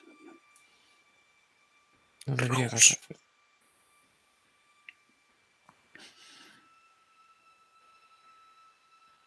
Eres mi hija, lo sabes, ¿no?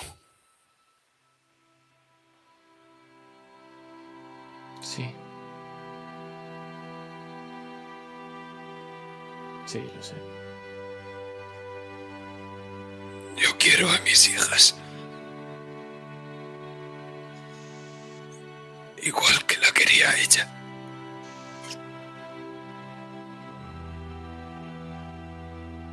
Por eso la mataste.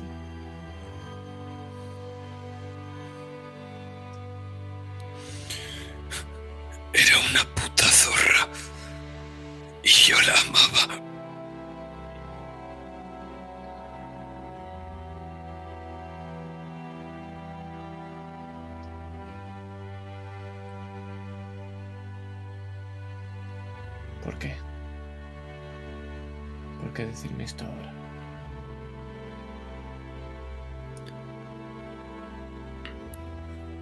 Porque quiero que lo sepas.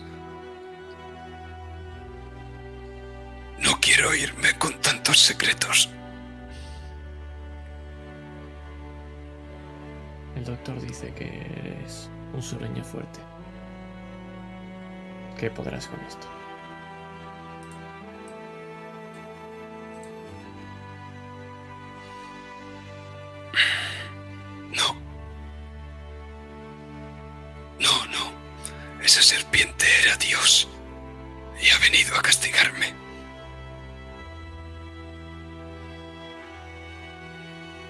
Será de nosotras si no estás?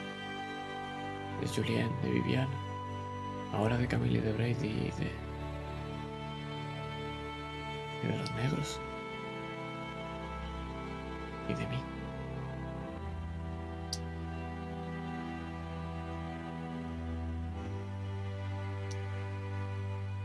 Solo quiere oírme sin que haya nada que perdonar.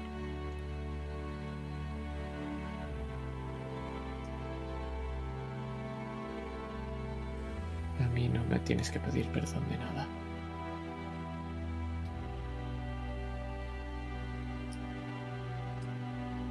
Solo quiero saber por qué. ¿Por qué tras tanto tiempo admites que, que soy tu hija?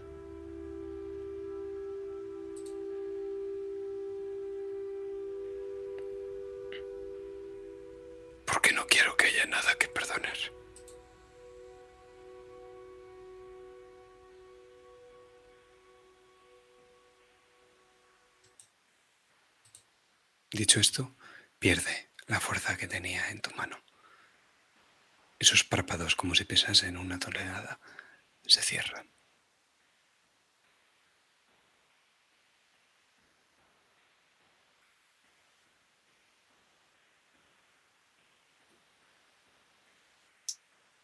Pero me interesa qué hacen Gloria y Vivi, que presumo que están juntas.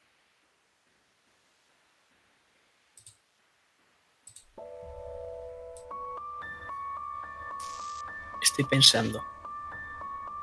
A ver qué podría llegar a hacer para ayudar al señor K. Para eso quiero activar el rasgo más listo de lo que le conviene por su propio bien.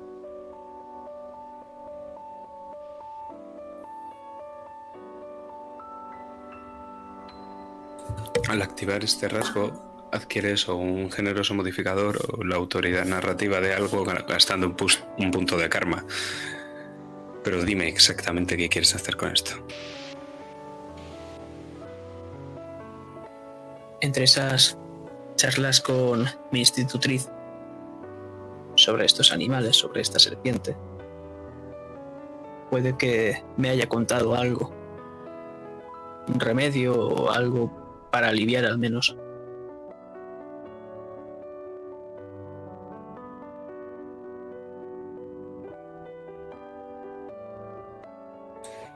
Pues te voy a dar un más dos. Y va a ser una tirada de inteligencia.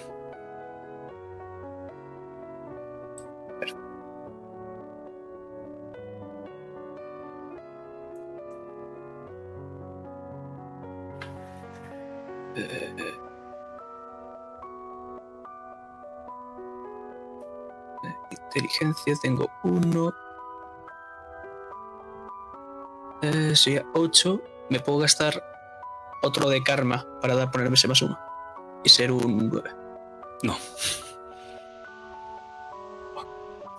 Bueno, solo, solo uno. Vale. Pues tu institutriz te ha explicado que hay un antídoto para cada veneno, pero que hay algunos que solo los conoce Dios. Concretamente de la boca de algodón no hay antídoto conocido.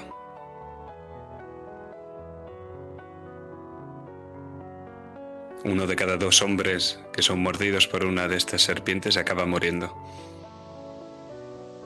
Está en manos de Dios.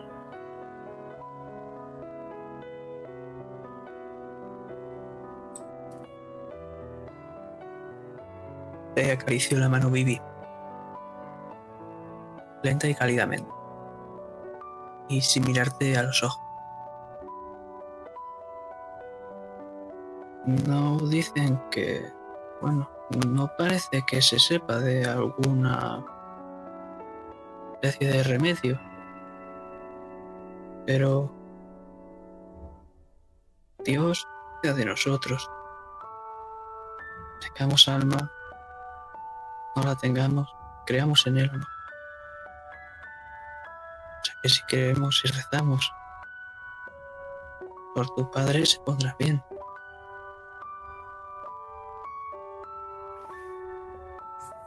Vivi están.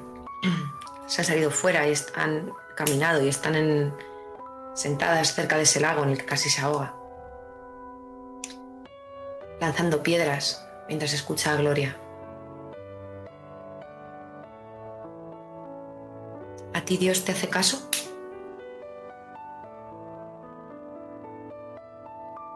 De vez en cuando puedo hablar con Él.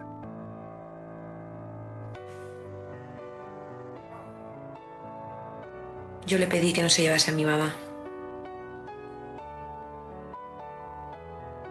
Y después fue lo de Simon. Así que reza muy fuerte, Gloria.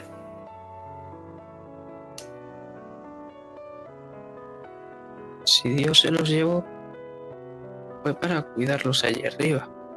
No quería que sufrieran aquí.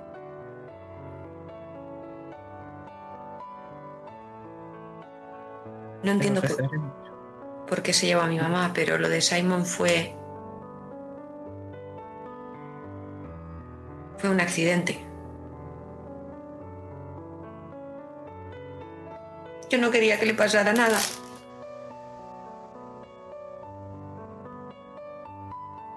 Yo no tenía que haberme colado a esa habitación. Y yo no tenía que haber dejado sola a papá y no le hubiese picado la serpiente.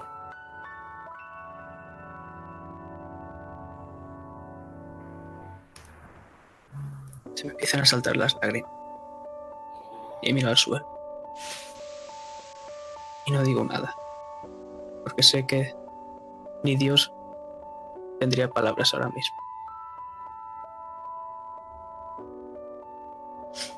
Simplemente te cojo la mano.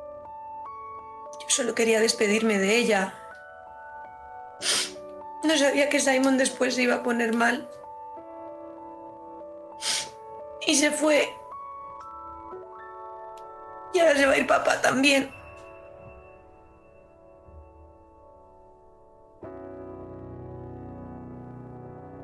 No se vaya. Baby. Aún queda mucho tiempo para que viváis juntos. Para que vivamos ahora todos juntos. Confía en Dios. Confía en tu Padre. Todo saldrá bien. Te lo prometo. Y Vivi suelta la piedra que tiene en la mano. Y abraza a Gloria rodeándola con los dos brazos muy fuerte.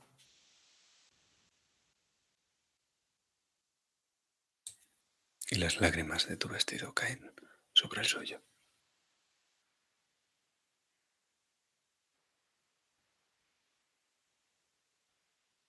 Y nos vamos de allí, atravesamos una de las ventanas para buscar a Rose. ¿Dónde estás? Enfrente de la puerta del despacho. Estoy intentando escuchar, a ver si escucho algo y a ver si es buen momento para entrar. Pero esta vez sí me quiero enterar de lo que hay detrás. Así que estoy espiando.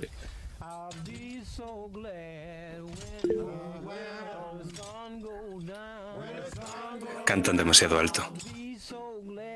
Es como si hubieran rodeado la casa. Y casi solo puedes escucharlos a ellos. Y entonces, esa sombra que te ha estado siguiendo todo este tiempo cobra forma. Casi como si se materializara del pasillo. El negro Jerome, donde Moisés es corpulento y grande, es alto y desgarbado. Tiene las extremidades muy, muy largas. El pelo cortado al raso, la órbita de los ojos amarillenta y el iris completamente negro, como su pupila.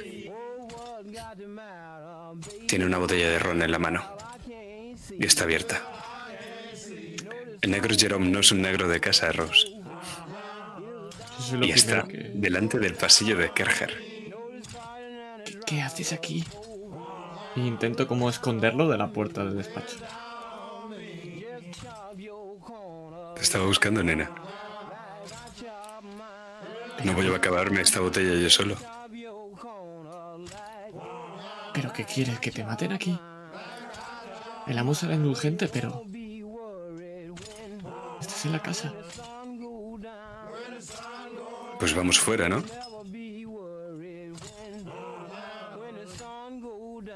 No puedo, tengo que...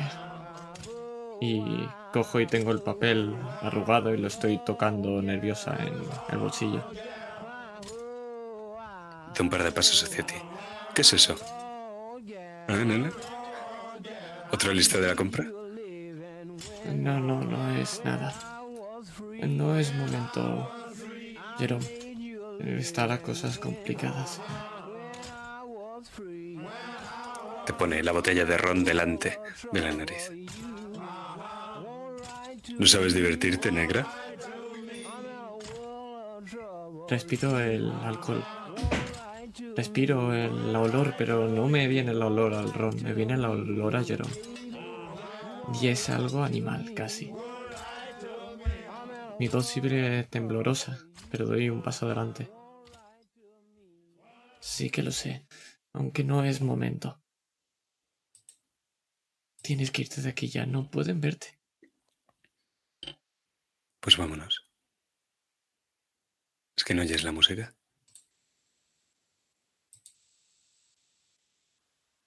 Te están Dios. llamando. Negra, te están diciendo que bailes. ¿No lo oyes?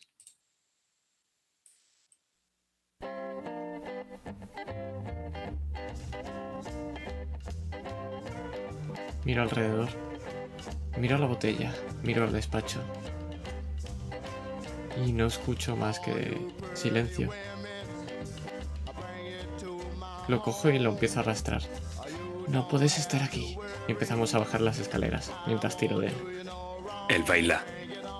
Empieza a mover las extremidades completamente largas en una música que solo él oye. Y conforme lo coges y ves cómo se baila, te das cuenta de que el ritmo al que está bailando no tiene nada que ver con lo que están cantando los esclavos fuera. Y es casi como si tú también pudieras escuchar esa música. Está moviendo todas sus extremidades de una forma casi como una serpiente. Y se acerca mucho a ti, Rose, mientras bajáis esas escaleras. Y es que mientras tiro de él, cuando empieza a moverse, yo sigo tirando, pero lo que hago realmente es bailar con él. No me estoy dando cuenta y en el siguiente movimiento lo que hace es que me da un pequeño giro y yo sigo intentando empujarlo fuera de la casa, pero cada vez me empuja más hacia él. Hacia la puerta de atrás, de hecho, oculta entre las sombras, y de hecho, con un paso, el negro Jerón se funde entre las sombras. Y es que si le llamáis así, es porque es más oscuro que el tizón y con lo alto que es, casi parece una negra espiga de trigo. Pero sabes que está ahí. Su sonrisa completamente blanca, la órbita de sus ojos amarilla. Y tira de ti hacia la oscuridad. Me dejo tirar y nos chocamos en esa oscuridad. Y yo solamente lo que huelo es ese olor animal. Te pone la botella de ron en los labios.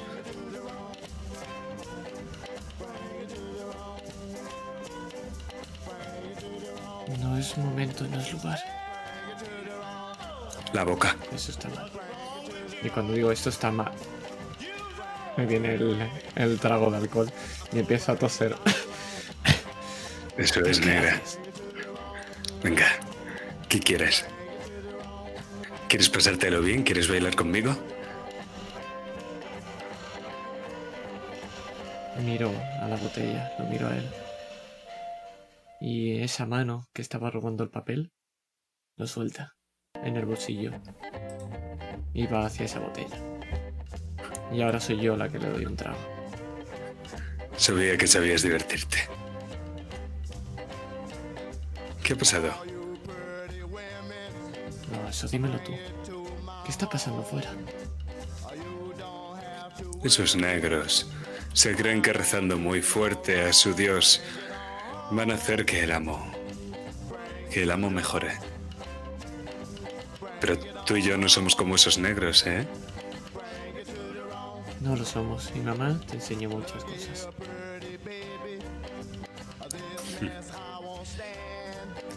¿Y qué quieres? ¿Eh? Todo el mundo quiere algo del negro Jerome.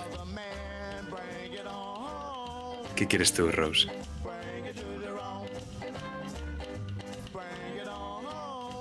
Lo miro. Pienso que quiero. No porque no sepa lo que quiera, sino porque no sé cómo decirlo. Y le vuelvo a dar otro trago a la botella.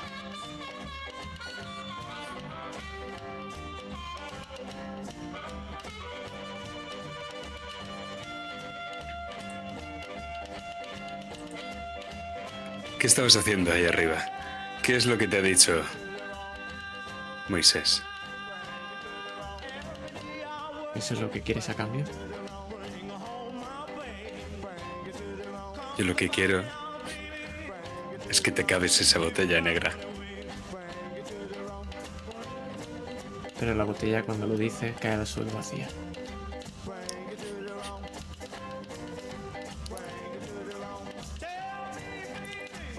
Se muerde el labio.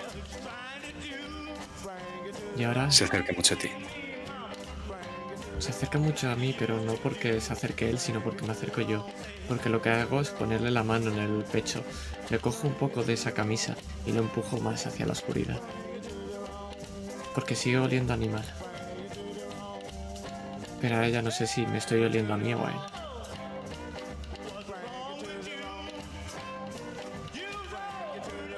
Y ves en la oscuridad su sonrisa blanca, sus ojos y cómo se pone detrás de ti. Y con un movimiento muy ágil y muy rápido, de una sola tirada, arranca todo el hilo de tu corsé que se abre.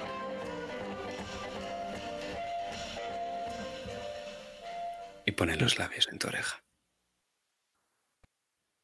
Y muerde.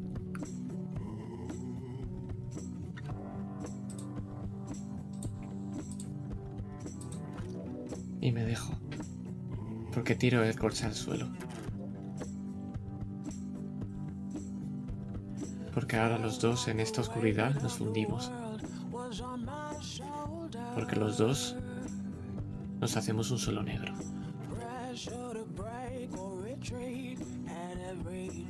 Y eh, escucho una canción. Pero no es la que están cantando afuera. Es una de libertad. Y me olvido de mi padre, de mis hermanas y de que soy negra.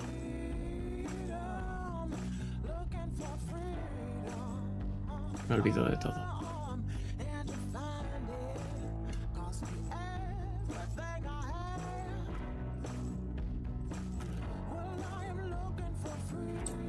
Y cuando volvemos a tener el plano estamos en las caballerizas y hay un lecho de paja casi preparado.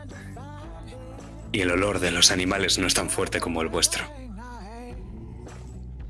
Y de nuevo entre la oscuridad vemos briznas de paja que salen disparadas por los aires, el corsé y ese papel que sigue en tu vestido que ahora no llevas puesto Rose.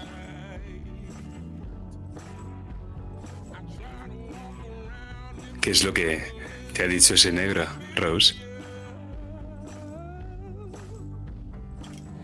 Que vamos a ser libres.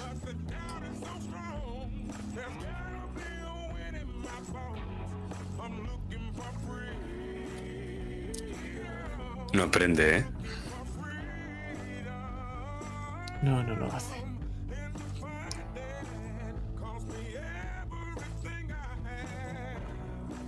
Tú y yo. ¿Qué te parece tú y yo? Mamá Jane me enseñó muchas cosas.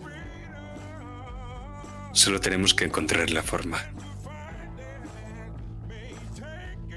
¿Podrías? ¿Tanto te enseñó? No hay nada que el negro Jerome no pueda hacer. Te escucho. Tenemos a los Loas de nuestra parte. Solo hay que enterarse de cómo pretende hacerlo él. Y enseñarle que por mucho que se cree un blanco sigue siendo un puto negro.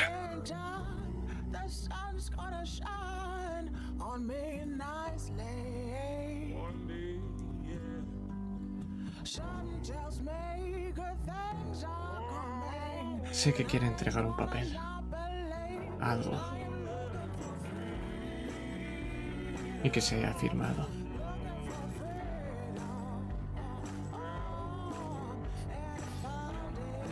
Sí, se cree un blanco.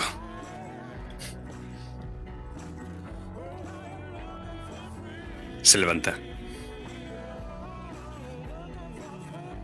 Perfecto.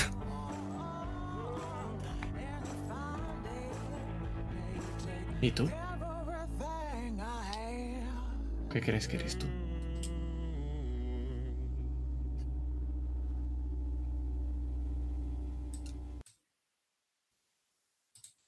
Negro Jerome sonríe y con un paso atrás se funde entre las sombras.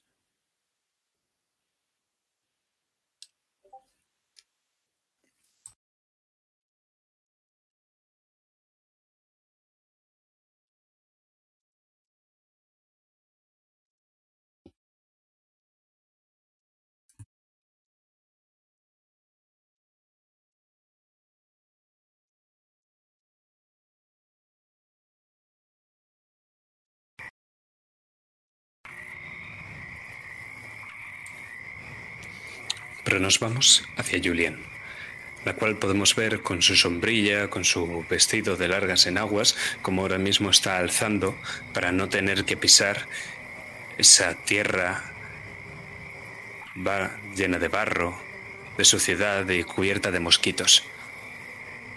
¿O no? Porque es Moisés aquel al que ves hacia lo lejos y está hablando con un hombre completamente vestido de negro con un sombrero de vaquero. El hombre está de espaldas a ti, pero Moisés no lo está. ¿Es un blanco? ¿Es tu abuelo?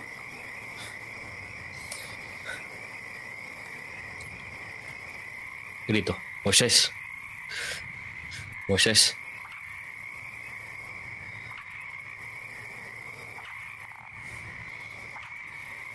Tu abuelo se gira y casi podemos escuchar el cuero que lleva puesto cuando gira la cabeza.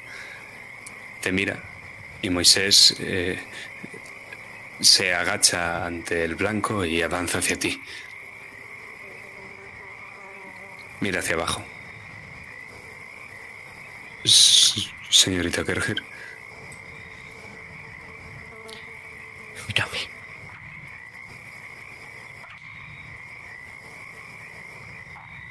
Ve a Julien con los ojos rojizos. Y nerviosa. Escúchame. Tienes que hacer algo. Moisés, tú eres el único que puede salvarle. Hacer algo para que no se vaya. Pequeña. Déjame, doctor. abuelo.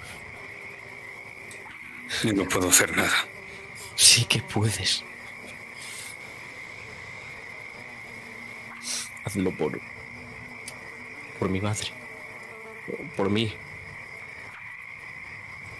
Solo soy un negro, ¿no?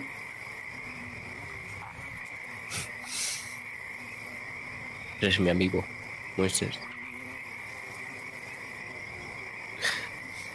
No puedo perder a nadie más.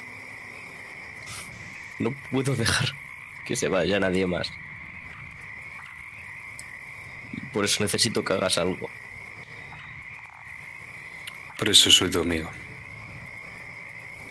Porque necesitas que haga algo. Así es, los blancos mandan y los negros sirven. y jugábamos de pequeños juntos. ¿Por qué no te acuerdas de eso? Y estábamos el invernadero con mi madre y con las flores. Y me acuerdo de eso.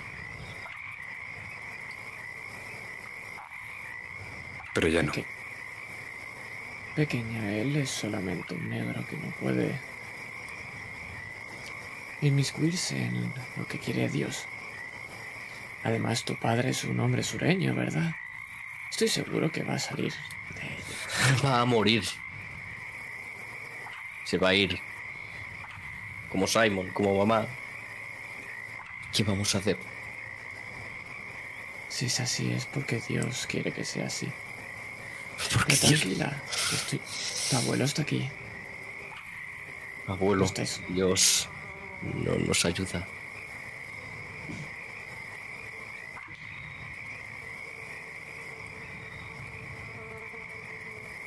Bueno, era eso. Ya sabes que Moisés no te va a poder ayudar y estaba hablando algo importante con él. Más importante que mi padre. En la situación que está y en lo que podemos hacer, sí. Ves como Moisés ve como Julien se le acerca y se le queda un palmo. Y le agarra de la cabeza. Te lo pido por favor. Sálvalo. Sálvalo.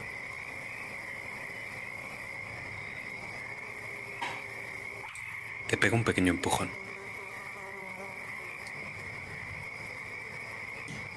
Y se va, cabizbajo.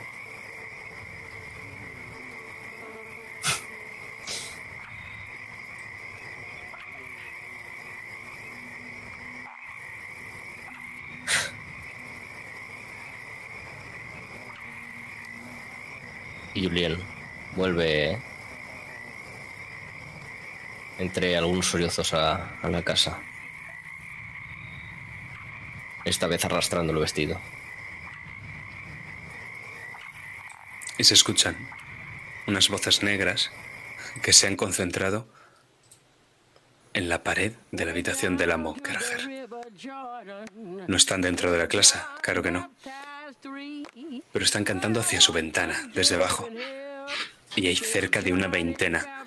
La mayoría son sirvientes de la casa. Y es la tía Winnie la que lleva la voz cantante. Gloria, Vivian. Sabéis que están rezando.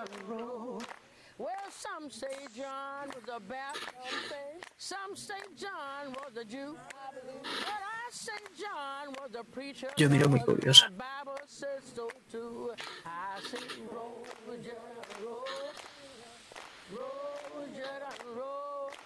¿Tú también rezas así, Gloria?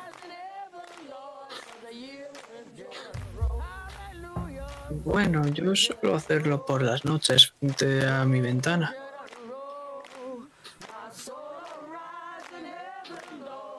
Cada uno es libre de rezar como más le guste, ¿no? Mientras les haga felices.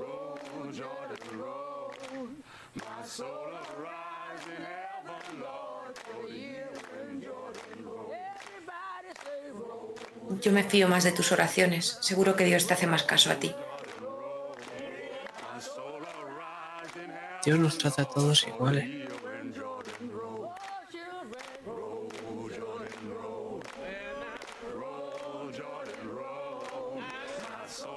Vamos a buscar eso al dormitorio o a la cocina. O vamos a jugar. Sí, sí, ahora es el momento. Tía Winnie está entretenida. Vamos a su dormitorio antes de que acaben. Es más, si paran los escucharemos y entonces te tendrás que poner a vigilar mientras yo busco entre sus cosas, ¿vale? Vale. Llega Julien, que ha escuchado la parte final de esta conversación.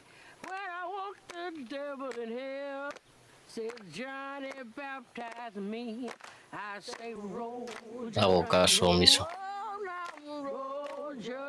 Y voy a entrar a la casa. Justo cuando pones un pie en el escalón, escuchas el sonido de un látigo. Y a caballo, mientras agita el látigo, se acerca el capataz Tom. Que nada más llegar a donde están congregados todos los negros, baja del caballo y se pone a pegar latigazos a diestro y siniestro. Y el que cae al suelo es Aaron, el amo Aaron. Y empieza un latigazo, otro, otro. Y todos los negros salen corriendo a trabajar. Los de la casa a la casa, los del campo al campo. Menos Aaron, claro. Tom. Ya basta. Y bajo las escaleras. No parece haberte oído. Está pegando otro, otro más. Lleva ya 12. Tom. Levanta el látigo. Levanta la cabeza. ¿Qué? Basta. Basta. No están trabajando, señorita Kerger. Pues mándalos a trabajar. Pero necesito a ese negro. Así que deja. Deja.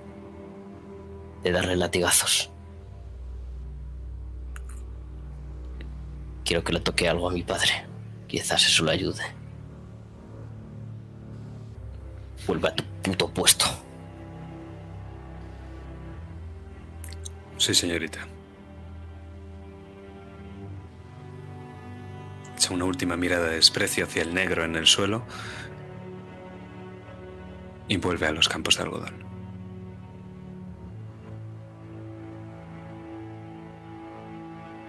Negro. Levanta.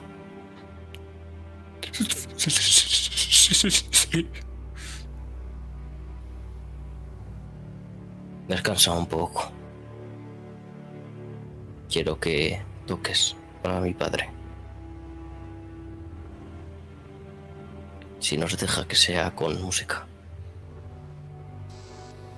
Sí, señorita. Sí, señorita. Tranquilízate.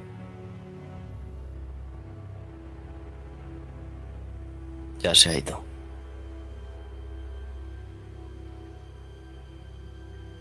Llora. Tiene el rostro surcado de lágrimas, tantas como la espalda llena de latigazos. Y es que solo ha reabierto heridas que ya estaban ahí. Y se ve la carne surcada de rojo.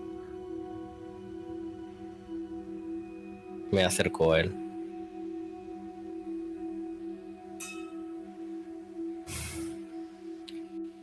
Necesitas que te curen.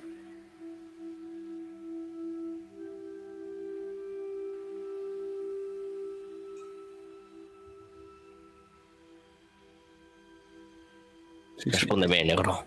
Sí, señorita, sí, señorita. Bien. Quiero que toques bien. Así que manda que te curen. Lo hará la tía Winnie. Y sube a la habitación de mi padre. Te esperaré allí. Sube con tu violín. Y piensa una bonita canción. Sí, señorita.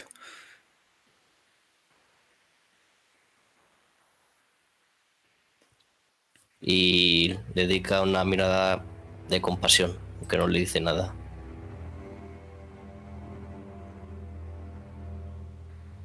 El negro cabizbajo y arrastrando los pies.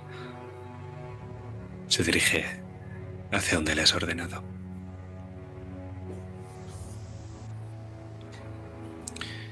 Y os pregunto, Gloria y Vivi, querías entrar en las habitaciones de la tía Winnie, ¿no? Sí. Los negros que trabajan en la casa viven en dos pequeñas casas, una a cada lado, una para los hombres, otra para las mujeres, que están una a la izquierda y otra a la derecha, pero hacia atrás, casi metidas en ese jardín de tipo inglés que separa las plantaciones de los esclavos de la propia casa. No sé si lo sabéis, pero se hacía por el olor. Para que no llegara a la casa el olor de los esclavos, se ponía un jardín en medio. Y es ahí donde se halla la casa de la tía Winnie, que después de que Tom les haya espantado, ahora mismo la veis dirigiéndose hacia allí. No vais a poder llegar a la casa antes que ella, pero podéis interceptarla si queréis.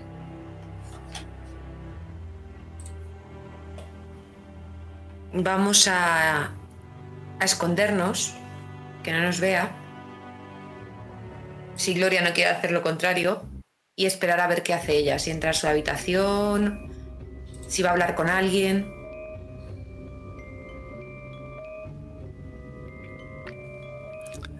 ¿La ves cómo se para en mitad? Coge a otra negra también vestida de, de criada y le dice algo, como ordenándolo. Y la, y la otra baja la cabeza, siente mucho y ya sí, la despecha. Y sigue avanzando hacia la casa. A esa sí que la quiero interceptar. Es la joven Winnie, aunque las mujeres la- todavía la siguen llamando la pequeña Winnie. Lo de joven eh, es algo que le dicen los hombres, pero tú no entiendes muy bien por qué. Aunque te puedes hacer la idea.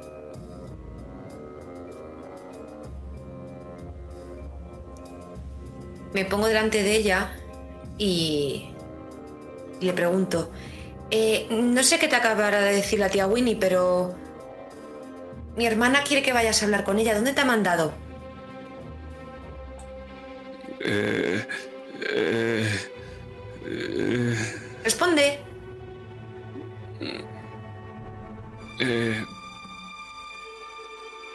La tía Winnie se enfadará. No, porque si te ha llamado Julien, Julien manda más que ella.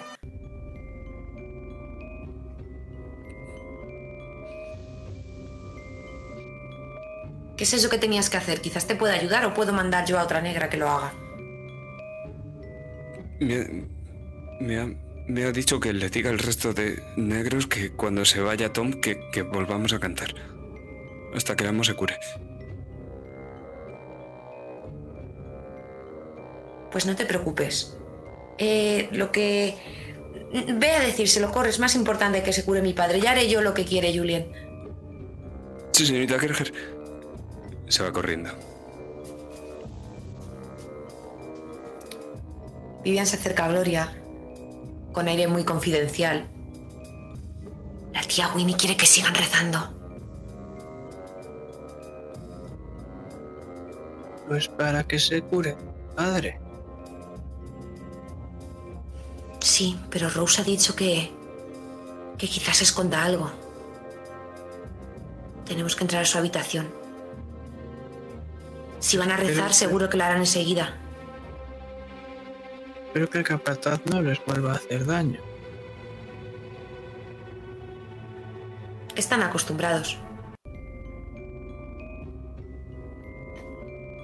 Corre, A ven. mí no me gusta vámonos. hacerme daño. Aunque esté acostumbrado. Sí. Voy, voy. No te preocupes. Y empiezo de caída. a Seguir a Baby.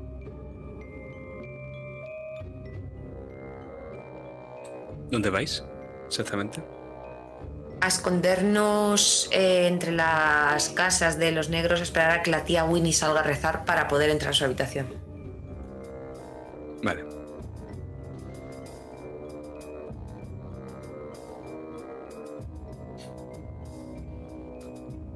Pues os imagino en el arbusto. Y como cada vez que un negro entra o sale de alguna de esas casas, Vivian se esconde corriendo, Gloria se queda así y hasta que Vivian la logra meter de nuevo hacia abajo. Tal cual. ¿Y qué está haciendo Julian mientras tanto?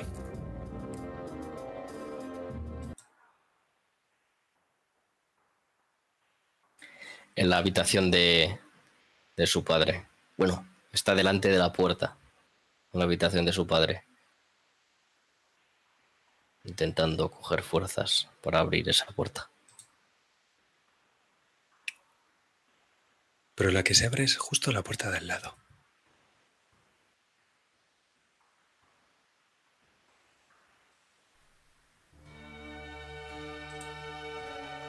Y sale Camille de ahí. Que había estado en el despacho. Y tiene un libro entre las manos, Julien, que reconoces como el libro de cuentas de tu padre.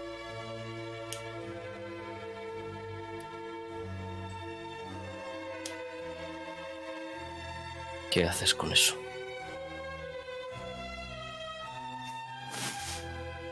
Estoy aquí para ayudar, Julien.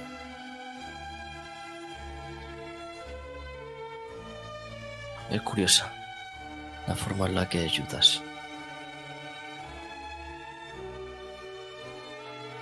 Mira, querida. No cuestiones las formas en las que ayudo. Yo solamente quiero lo mejor para tu padre. Y no estás pasando por el mejor momento. O tengo que recordarte que he tenido que vender todas mis pertenencias hace unas horas para pagarlo de esta fiesta.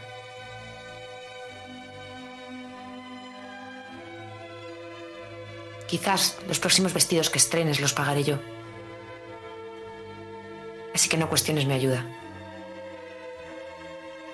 Esta guerra no le ha venido nada bien a tu padre ni a sus cuentas.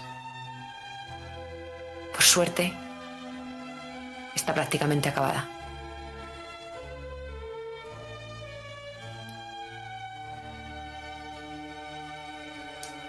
¿Y qué quedará de nosotros cuando acabe la guerra? Quedará un país mejor. Déjame que lo dude. Aunque me da igual el país. De que él siga con nosotros. Lo hará Julien. Es un hombre fuerte. Y yo estoy aquí para cuidarle. Estoy cansada.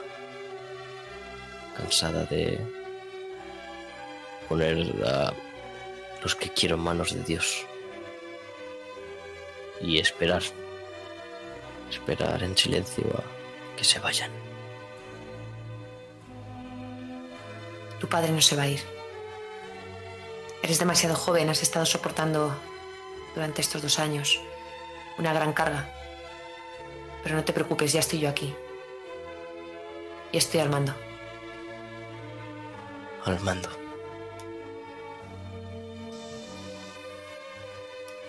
¿Al mando? ¿Sí? Al mando. ¿Es eso lo que quieres? Lo mando. Es lo que soy. Voy a ser la esposa de tu padre.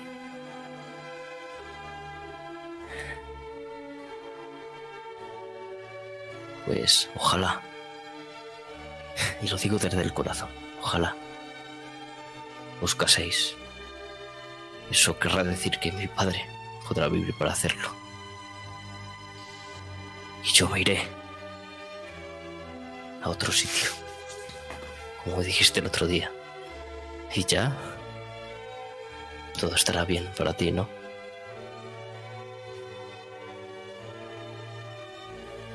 Y para tu padre. No lo olvides. Creo que te preocupa demasiado lo que es bien para ti y no para los demás, Julien. Puedo asegurar que no. Solo quiero lo mejor para esta familia. Hombre, las dos Kerger juntas. ¡Qué alegría! Tengo negocios que tratar con las dos. Eh, sí, os parece buen momento. He mandado al negro dentro, ya le está tocando el violín. Buena idea. Buena idea la que sea que lo haya tenido. ¿Este es el doctor? Sí, Triggers. Es enorme, súper grueso, tiene un bozarrón de tenor, las ma- la cara rojiza y las manos continuamente sudorosas. Señor Drivers. Retírese.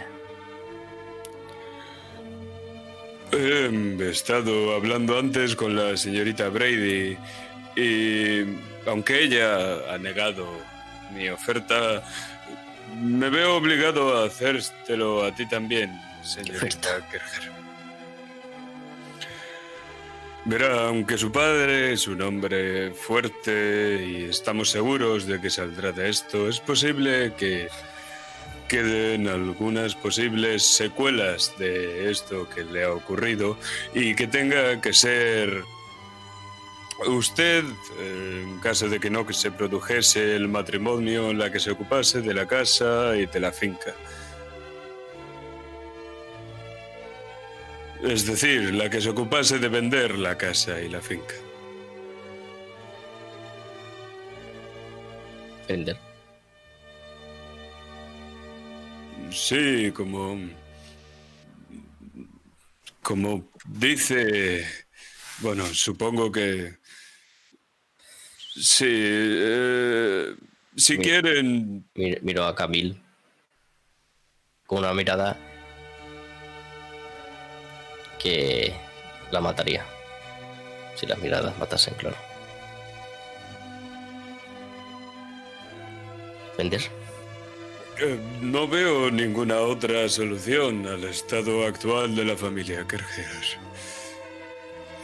Más que vender los esclavos, y sin esclavos no hay algodón, pero con el dinero restante estoy seguro de que podrían vivir en una preciosa casita en Nueva Orleans. Retírese. Em, señorita Kerger, Ya. el honor que me ata a su padre me lleva a hacerle esta oferta. ¿Qué oferta? Sé del apego que tienen con la esclava que responde al nombre de... Rose. Sí. Y mm, como negra en subasta, sé que cualquier malnacido podría acabar quedándosela. Eso no pasará. Justamente ahí es donde quería ir. Estoy muy dispuesto a hacer una oferta considerablemente generosa a cambio de su negra que pasará a ser mi criada personal. Y podrán venir a verla cuando quieran. Tiene mi palabra, soy un amigo de la familia, no pienso tratarla mal. Nadie se va a ir de aquí. Usted quizá, quizás sí.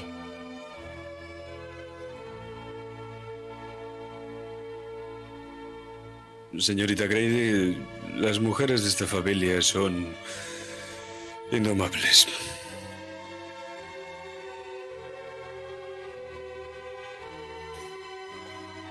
Creo que es normal. Creo que es normal que Julien no quiera hablar de eso cuando su padre todavía está en esa cama. Sus competencias deberían limitarse a, a salvarle. A que Competencias. mejore. Solo trato de preocuparme por la familia. Creo que ya lo ha hecho suficiente. Está bien. Baja las escaleras mientras se bambolea en su cuerpo obeso. Y quedáis las dos.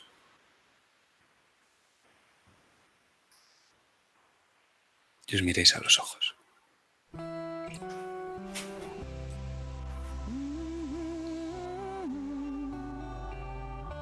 ¿Qué quieres hacer con esta familia? Quiero lo mejor para esta familia. ¿Lo mejor? ¿Vender a mi hermana es lo mejor? Yo no he aceptado ninguna oferta. Vender nuestra vida, lo que hemos sido, la casa de mi padre, de, de su abuelo, de su padre antes que él. ¿Eso es lo mejor? Te estoy repitiendo, Julien, que yo no he aceptado ninguna oferta. Quiero revisar las cuentas de tu padre y quiero ver en qué puedo ayudar. Aunque tu padre salga de esta, Dios quiera que así sea. No estáis bien. Tú quizás vivas en tu mundo de bailes, vestidos y joyas. Pero más allá de todo eso, tiene que haber dinero que lo pague. Se te acerca y se te queda a, centímetros.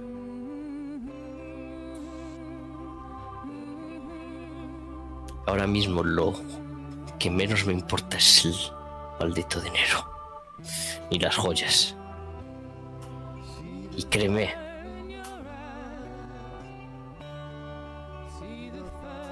Que sé en qué mundo vivo.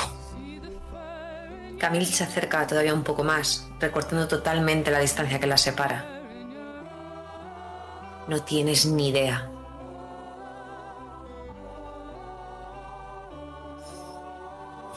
Tú sé que no tienes ni idea. Mira, Julien, no pretendo Estás que en el sur. amigos. En el norte todo se irá muy bien y ganaréis la guerra. Pero estamos en el sur. Por poco tiempo. Y ves cómo coge. Ves cómo coge el libro de contabilidad de tu padre y lo agarra fuerte bajo el brazo. Y si no se lo impides, se va a marchar. Que se marche.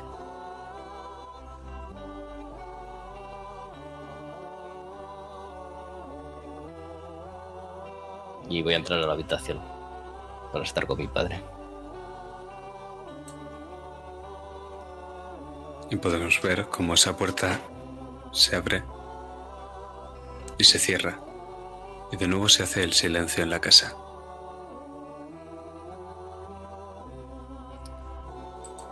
Lo único que suena es la música.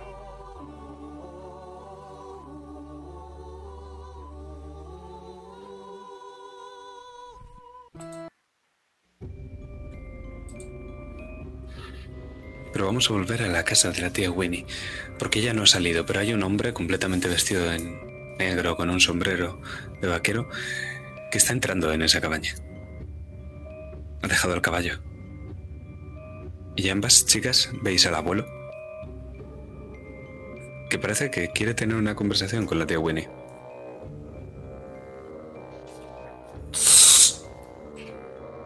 Haga ruido, Gloria. ¿Es el abuelo? Eso parece. Hay que buscar la ventana de tía Winnie y ponernos justo debajo. Me agacho y voy buscando esa ventana.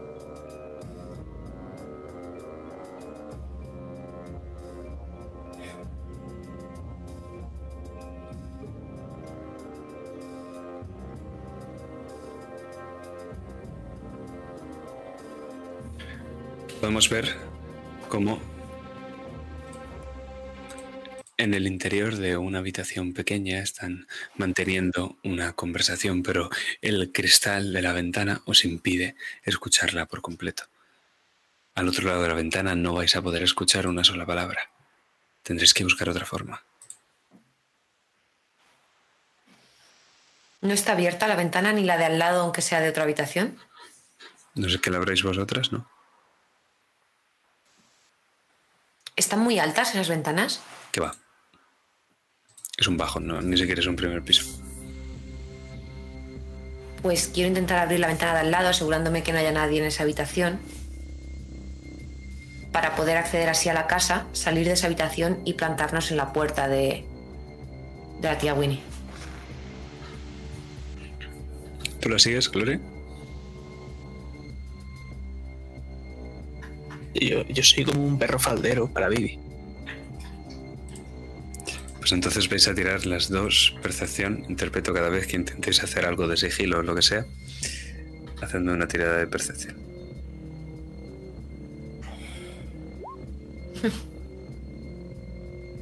¿Diez? Eh, esto entraría aquí la especialidad de espiar por si... eh, Sí, bueno, y. Sobre todo. Vale. Pues las dos sois... bueno, decídmelo vosotras.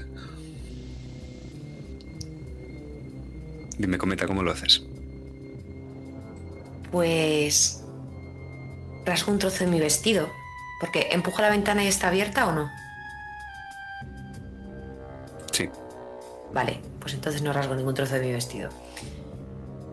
Eh, empujo la ventana muy despacio. Mientras me agacho para poner las dos manos juntas con, con las palmas hacia arriba para que Gloria, que es más pequeña que yo, ponga un pie encima y auparla dentro de la habitación. Y una vez que estamos dentro, eh, andando muy despacio, quitándonos incluso los zapatos, dejándolos fuera para que no hagan ruido por la madera, supongo que será una madera ajada. Nos habrán utilizado buenas maderas para la construcción de estas casas. Eh, para salir por la, por la puerta de esa habitación a la que hemos entrado y colocarnos justo en la puerta de la tía Winnie.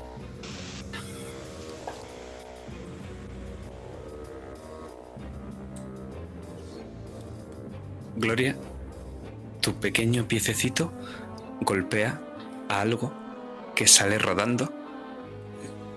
No te preocupes, no hace mucho ruido, pero sale rodando y da como una propia vuelta y luego vuelve a tu pie. Es dorado, es un botón. Yo me agacho y lo recojo. Es un botón dorado, como de uniforme. Y tienes bastante seguro que has visto uno exactamente igual.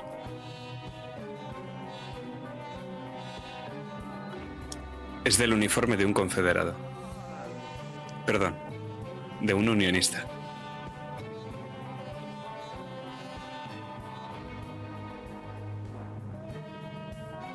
Esto no es de la gente de aquí, son del norte. ¿Cómo? ¿Del norte? ¿Tuyo? Sí.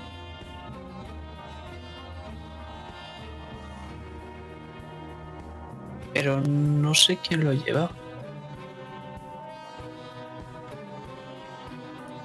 Aquí no hay nadie más del norte que Camille y tú. Pues parece que sí. Pero ¿cómo sabes que es un botón del norte? Bueno, he visto muchos. ¿Todos los botones allí son iguales? Los de los unionistas, sí. ¿Cómo de los unionistas? ¿Me estás queriendo decir que hay un soldado unionista aquí? ¿En la plantación de mi padre? Sí. Parece. ¿Estás segura, Gloria?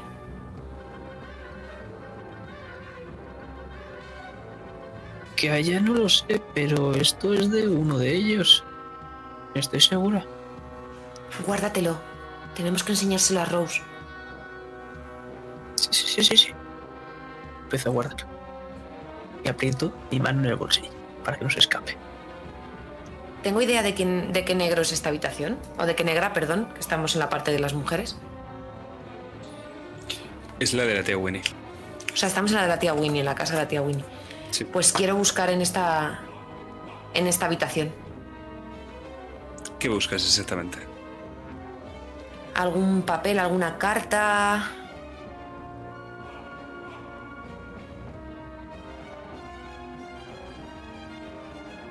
Vale, tira percepción.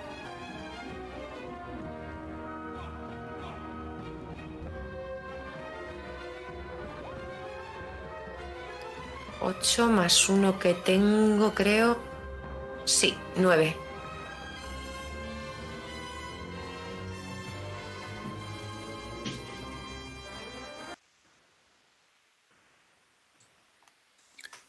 No hay papel ni carta alguna. De hecho, no te suena que la tía Winnie sepa leer ni escribir.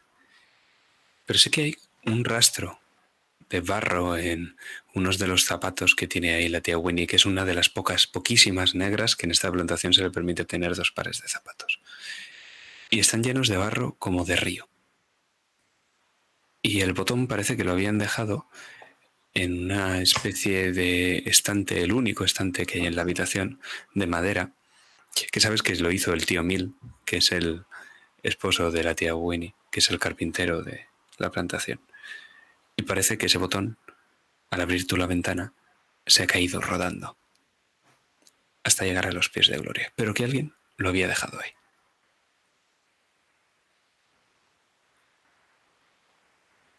Gloria. ¿Ves los zapatos? Sí. Tienen barro. ¿Y dónde hay barro?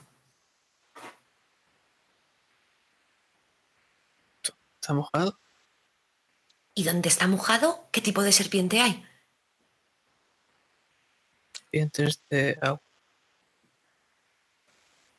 Y, y Vivian tiene los ojos muy abiertos, como animándole a, a Gloria que siga enlazando. ¿Ha, ha sido esta persona? Tiene pinta. ¿Ha sido?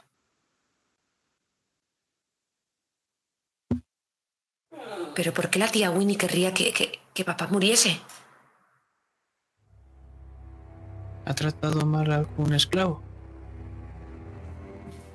Pues son esclavos. Los trata como esclavos. Pero a lo mejor con alguno se ha pasado. Puede que quieran vengar.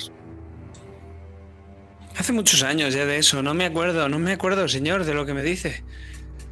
Escuchas la voz de la tía Winnie al otro lado de la, de la pared, quiero decir.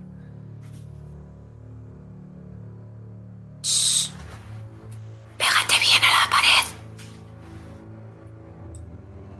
Insisto, ¿qué es lo que ocurrió ese día? Seguro que no es un día que se pasa por alto, ¿verdad?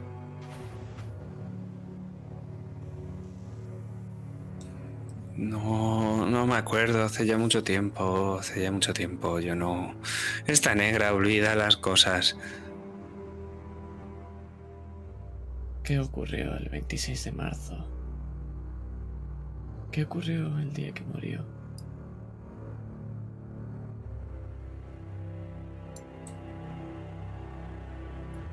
El crío, Sí, el crío. Pequeño Simon estaba muy enfermo y rezábamos por él. Pero luego vino esa negra mala. Esa negra mala y empezó, empezó con su vudú a invocar al diablo y, el amo la pilló. Y el amo le pegó una paliza. Como tendría que haber hecho. Hizo muy bien el amo. Yo, yo vi a esa negra. La vi yo, la pillé yo. Y fui a avisar al amo. Hiciste bien, hiciste bien. ¿Y quién era esa negra? Mamá Jane. La, la madre de. de un par de negros de por aquí.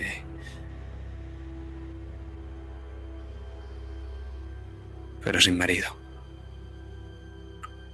¿Y qué ocurrió con esa negra después? Después de la paliza. Sí. La enterramos.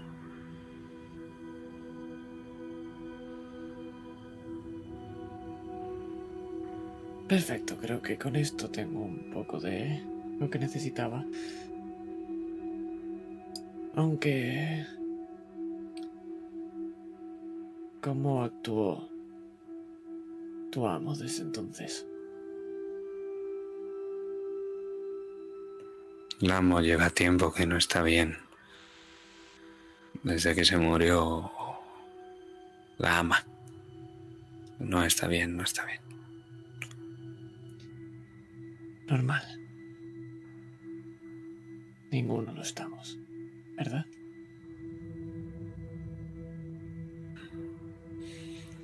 Em, Creo que me toca rezar. A ver si el amo se mejora. Vaya, vaya, seguro que le ayudará al amo. No, reza usted Sí, yo también rezo. para que mejore el amo, ¿no? Para que a esta casa le vaya todo lo mejor posible.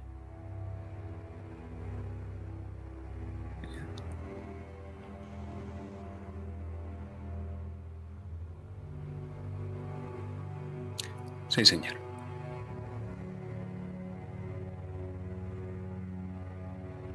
Abre la puerta y sale de allí.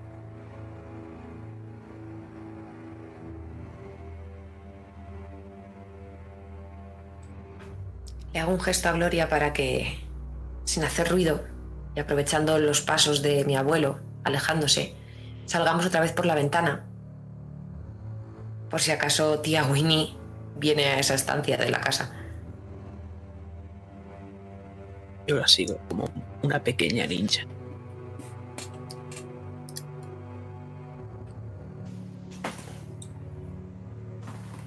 Y me imagino que vemos salir a Julien por uno de los balcones que da hacia este lado de la casa. Porque Julien, tu padre, ha despertado. Y te ha dicho que busques a alguien muy concreto. Te ha dicho que quiere tener unas palabras con Vivian. Vale.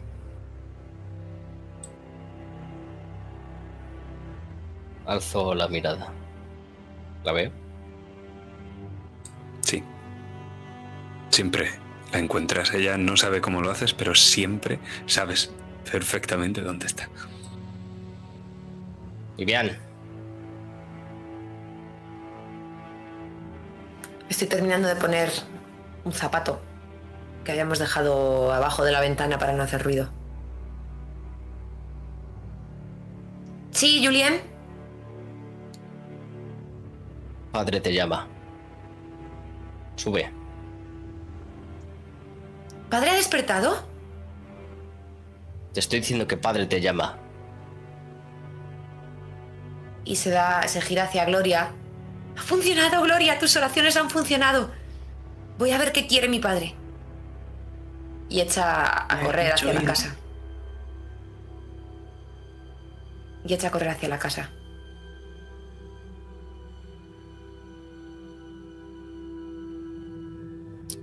Antes de salir de la habitación de mi padre, voy a dejar las joyas de mi madre en su mesita.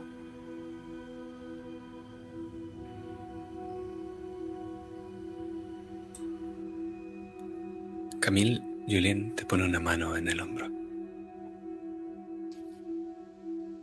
Sabe que la hora de recibir a los invitados está cerca. Y no quiere hacerlo sola, ¿no es así, Camil? No. Además, eh, que yo sea la futura señora de la casa, Julien sabe muy bien hacer su trabajo.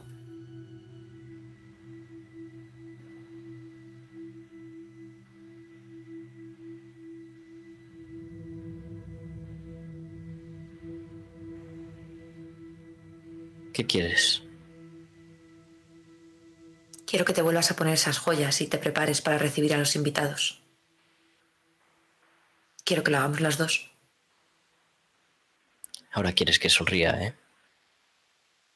Es para lo que te han educado, ¿no? Pues me estoy cansando de ello.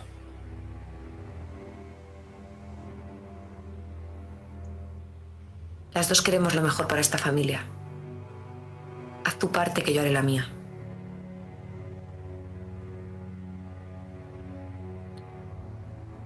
Mira, Camil. Deja de decirme que no sé en qué mundo vivo, ni que me preocupo por mi familia y que voy a hacer nada por ella. Ten por seguro que voy a hacer algo más que sonreír.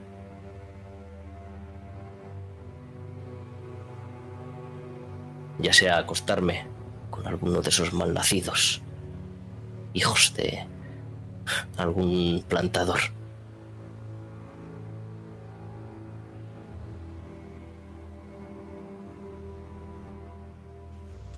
Querida, las Así. mujeres Así es como tenemos que pelear las mujeres en el sur. Las mujeres pueden hacer otras cosas con otras partes de su cuerpo.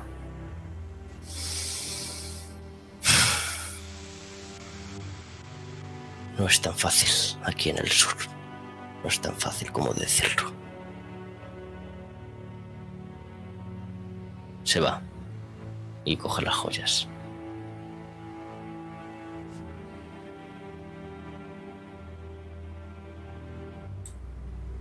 Nos queda muy poco para terminar. Y ahí vamos a dejar a Julien, porque ahora me interesa Gloria. Y Gloria, voy a forzarte un rasgo de karma.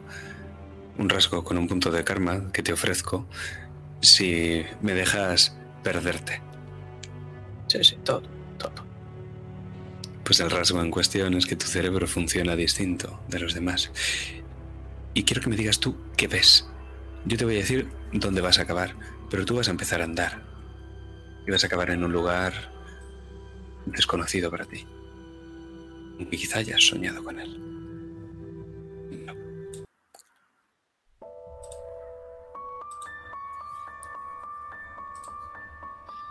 Estoy guiando por una mosca.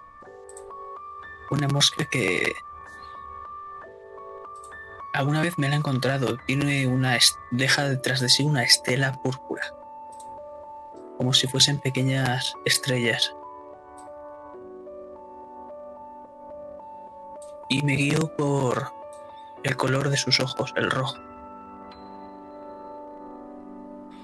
que me recuerda a una orquesta en la que hay 17 violines. Y todos tocan una canción distinta.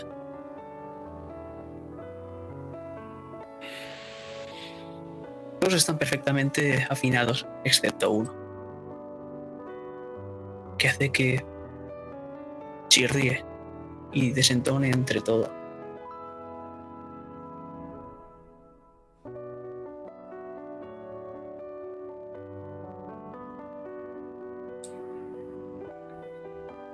Y ahora llevas una flor de algodón entre las manos. Que no sabes cómo, pero en algún lado, cerca del pantano, has recogido. Muy al norte. Porque estas flores de algodón no crecen tan cerca del río. Y es que ahora mismo estás en la propia orilla del río. Y eres tan pequeña que no te ve una figura más negra que el tizón, alto como una espiga, de extremidades alargadas. y es como si a una serpiente le hubieran salido brazos y piernas. Pero tiene una larga pértiga con la que se está moviendo por el pantano. Y a sus pies hay una balsa improvisada a partir de mezclar troncos entre sí.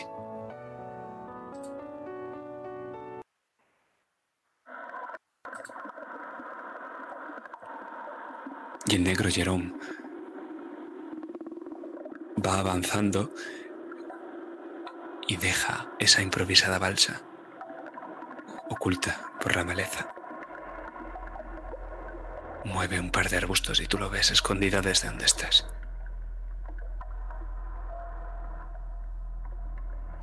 Tiene las mangas mojadas y chorrean agua sus manos.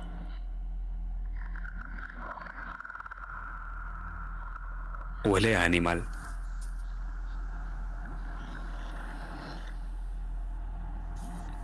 Porque esas gotas, mientras caen, se van convirtiendo en pequeñas serpientes azuladas. Se esconden entre la maleta de esa barca.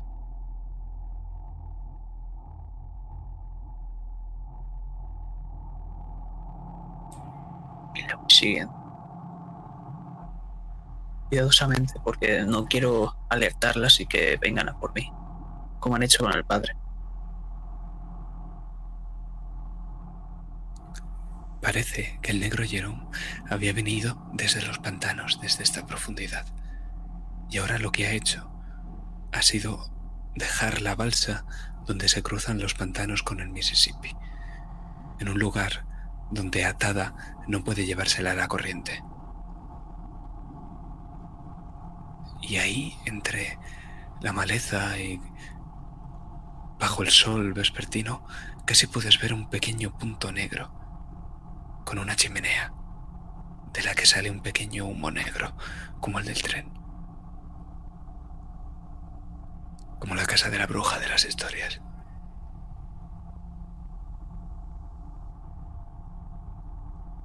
Y sabe hacer eso.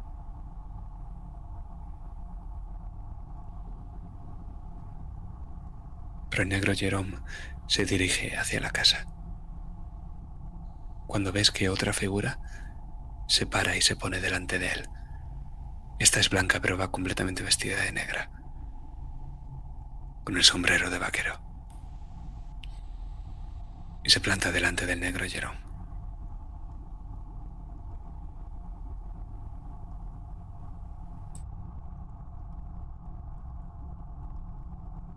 Y yo ahora mismo me he convertido en esa serpiente.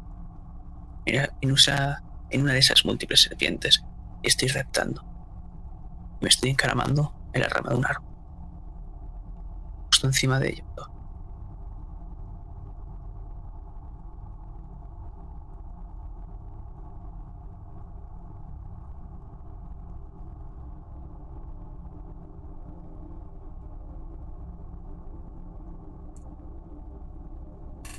Tú sabes lo que pasó, ¿no?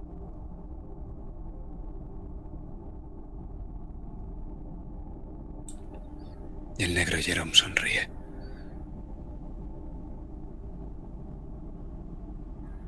Pero quiero que nos vayamos ahora a esa habitación cerrada.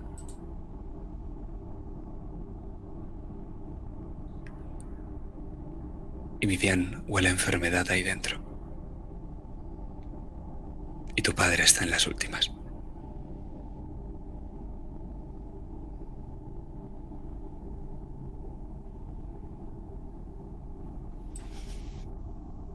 Padre, querías verme.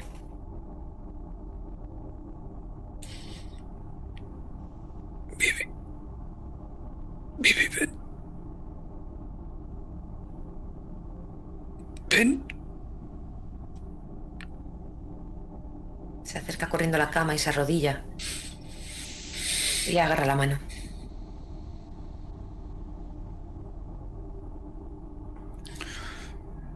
Él lo sabe todo. Lo sabe todo, Vivi. Ten cuidado con él. Lo sabe todo desde el principio y se está aprovechando.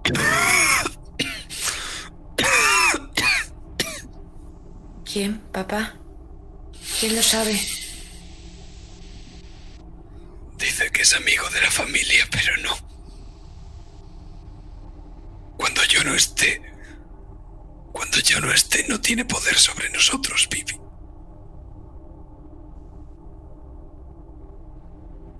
No te entiendo, papá. Me estás asustando. Eres mi hijo, Vivian.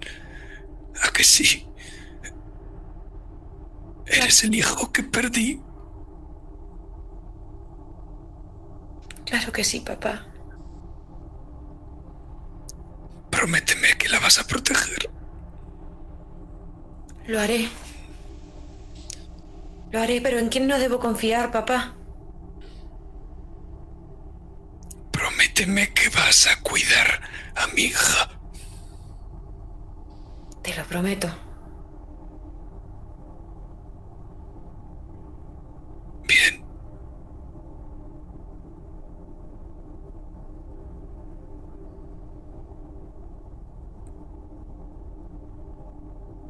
Y ahora vamos a seguir esta conversación.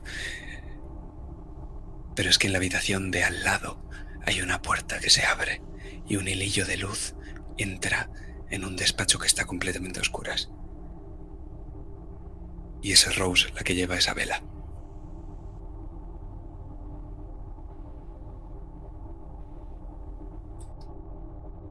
Me dirigió con silencio al despacho, justo donde sé que está ese sello, mientras estoy leyendo ese papel, que está arrugado. Es una factura de compra de armas, munición, rifles, por valor de 6.000 dólares. Y está escrita a imitación de la caligrafía de Víctor Kerger. Solo falta su sello.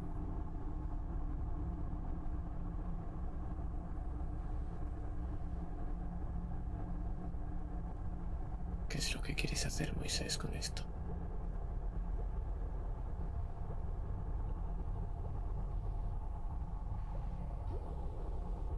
Encuentro ese sello. Está en el primer cajón. He visto al amo firmar muchas veces papeles mientras me mandaba a limpiar.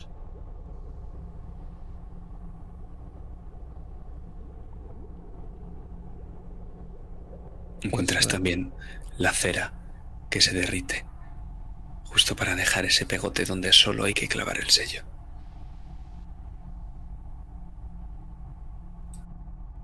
Pienso en mis hermanas. Y pienso en la... en la nueva esposa. Como sé que esto va a hacer que pierdan su casa. Por un segundo pienso en nuestra casa. Pero luego recuerdo que no. Y es que al final, cada uno tiene que pensar por sí mismo, ¿no? Y hundo ese sello en la acera. Vaya, vaya, vaya, pero ¿a quién tenemos aquí? Si es la negra que estaba buscando. Es el doctor Travers, que cierra la puerta detrás de él. Escondo el. la cera y el sello. Eh, sí, doctor, ¿qué quiere? Verás, Rose. A tu padre no le queda mucho. Y me gustaría que vinieras conmigo. Porque todos lo sabemos. ¿Has sido la última en enterarte? No, pero me sorprende. Que todo el mundo lo diga de manera tan natural. Una hija negra, ¿no? Conmigo vivirás bien, Rose.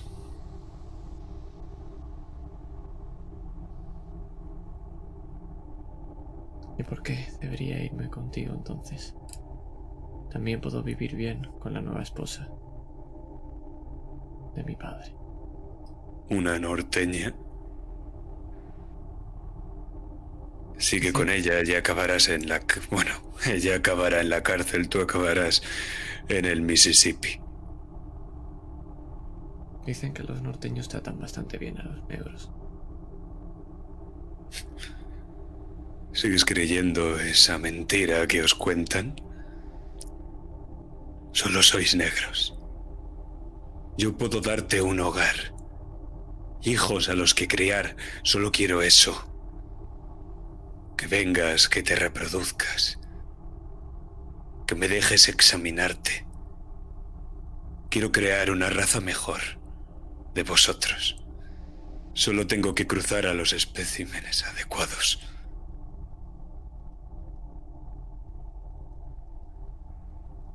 Y tú eres mi elegida. Entonces, ¿qué diferencia hay entre un animal del río Mississippi y yo?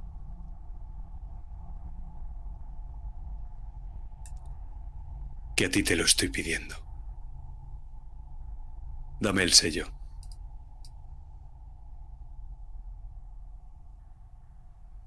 No. Saca de ese bolsillo un papel y puedes ver que es un contrato de compraventa. Está relleno, firmado y tiene tu nombre en él. Solo le falta el sello. Dame ese sello. He dicho que no.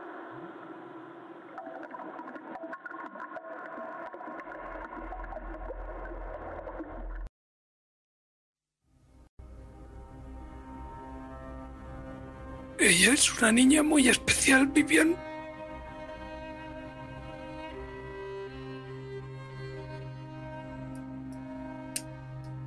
Tienes que cuidar de ella.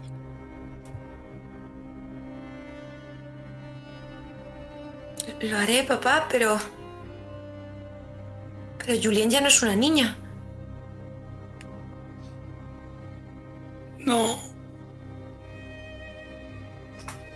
Los invitados empiezan a llegar a la fiesta y lo vemos en un ángulo cenital como con sus carruajes de forma pomposa empiezan a acercarse. Y vemos al Hot Marchand hablando con el negro Jerome apretando la mandíbula y sujetando la pistola bien fuerte. Y vemos a Rose y a Travers en ese despacho.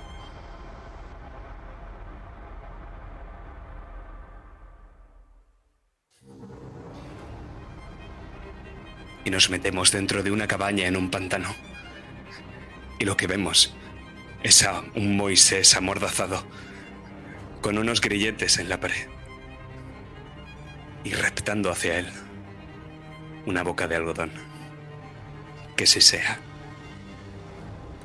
y abre mucho la mandíbula antes de lanzarse a por él.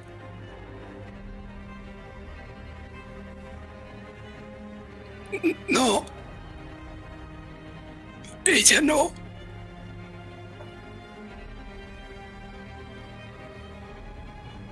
¿A qué hija entonces, papá?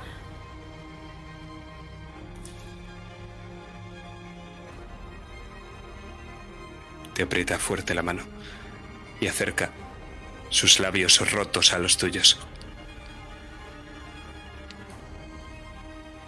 Gloria es tu hermana.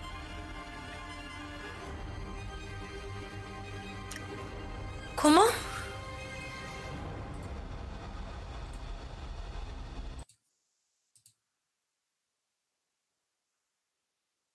Y podemos ver un carruaje que está llegando a la fiesta. Y en su interior hay un hombre con un bastón joven apuesto. Y una vez el carruaje se para, Ulises va a echar mano de su bastón. Y al hacerlo, el puño de la camisa queda al descubierto de la americana. Y se ve una gota de sangre. Ulises se lleva el pulgar a la boca y frota esa gota de sangre. Pero cuando vuelve a, llevarse el pulgar a la boca y nota el sabor, sonríe.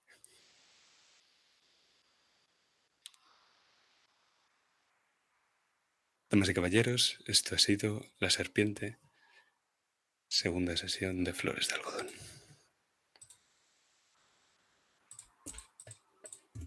Espectacular como siempre. Ha sido tremendo placer. Maravilla. Con mis compañeros, efectivamente. Es también mal que haya llegado Ulises a salvar el día. Él es buena onda. Seguro que lo arregla todo. Así que antes de hacer el feedback, como siempre agradecer a todo el mundo que ha venido aquí antes de que nos vayamos a lo- al diferido. Así que para los que nos verán tiempo después, muchísimas gracias y nos despedimos aquí. Un saludo y Jack, ¿qué tienes que decirnos?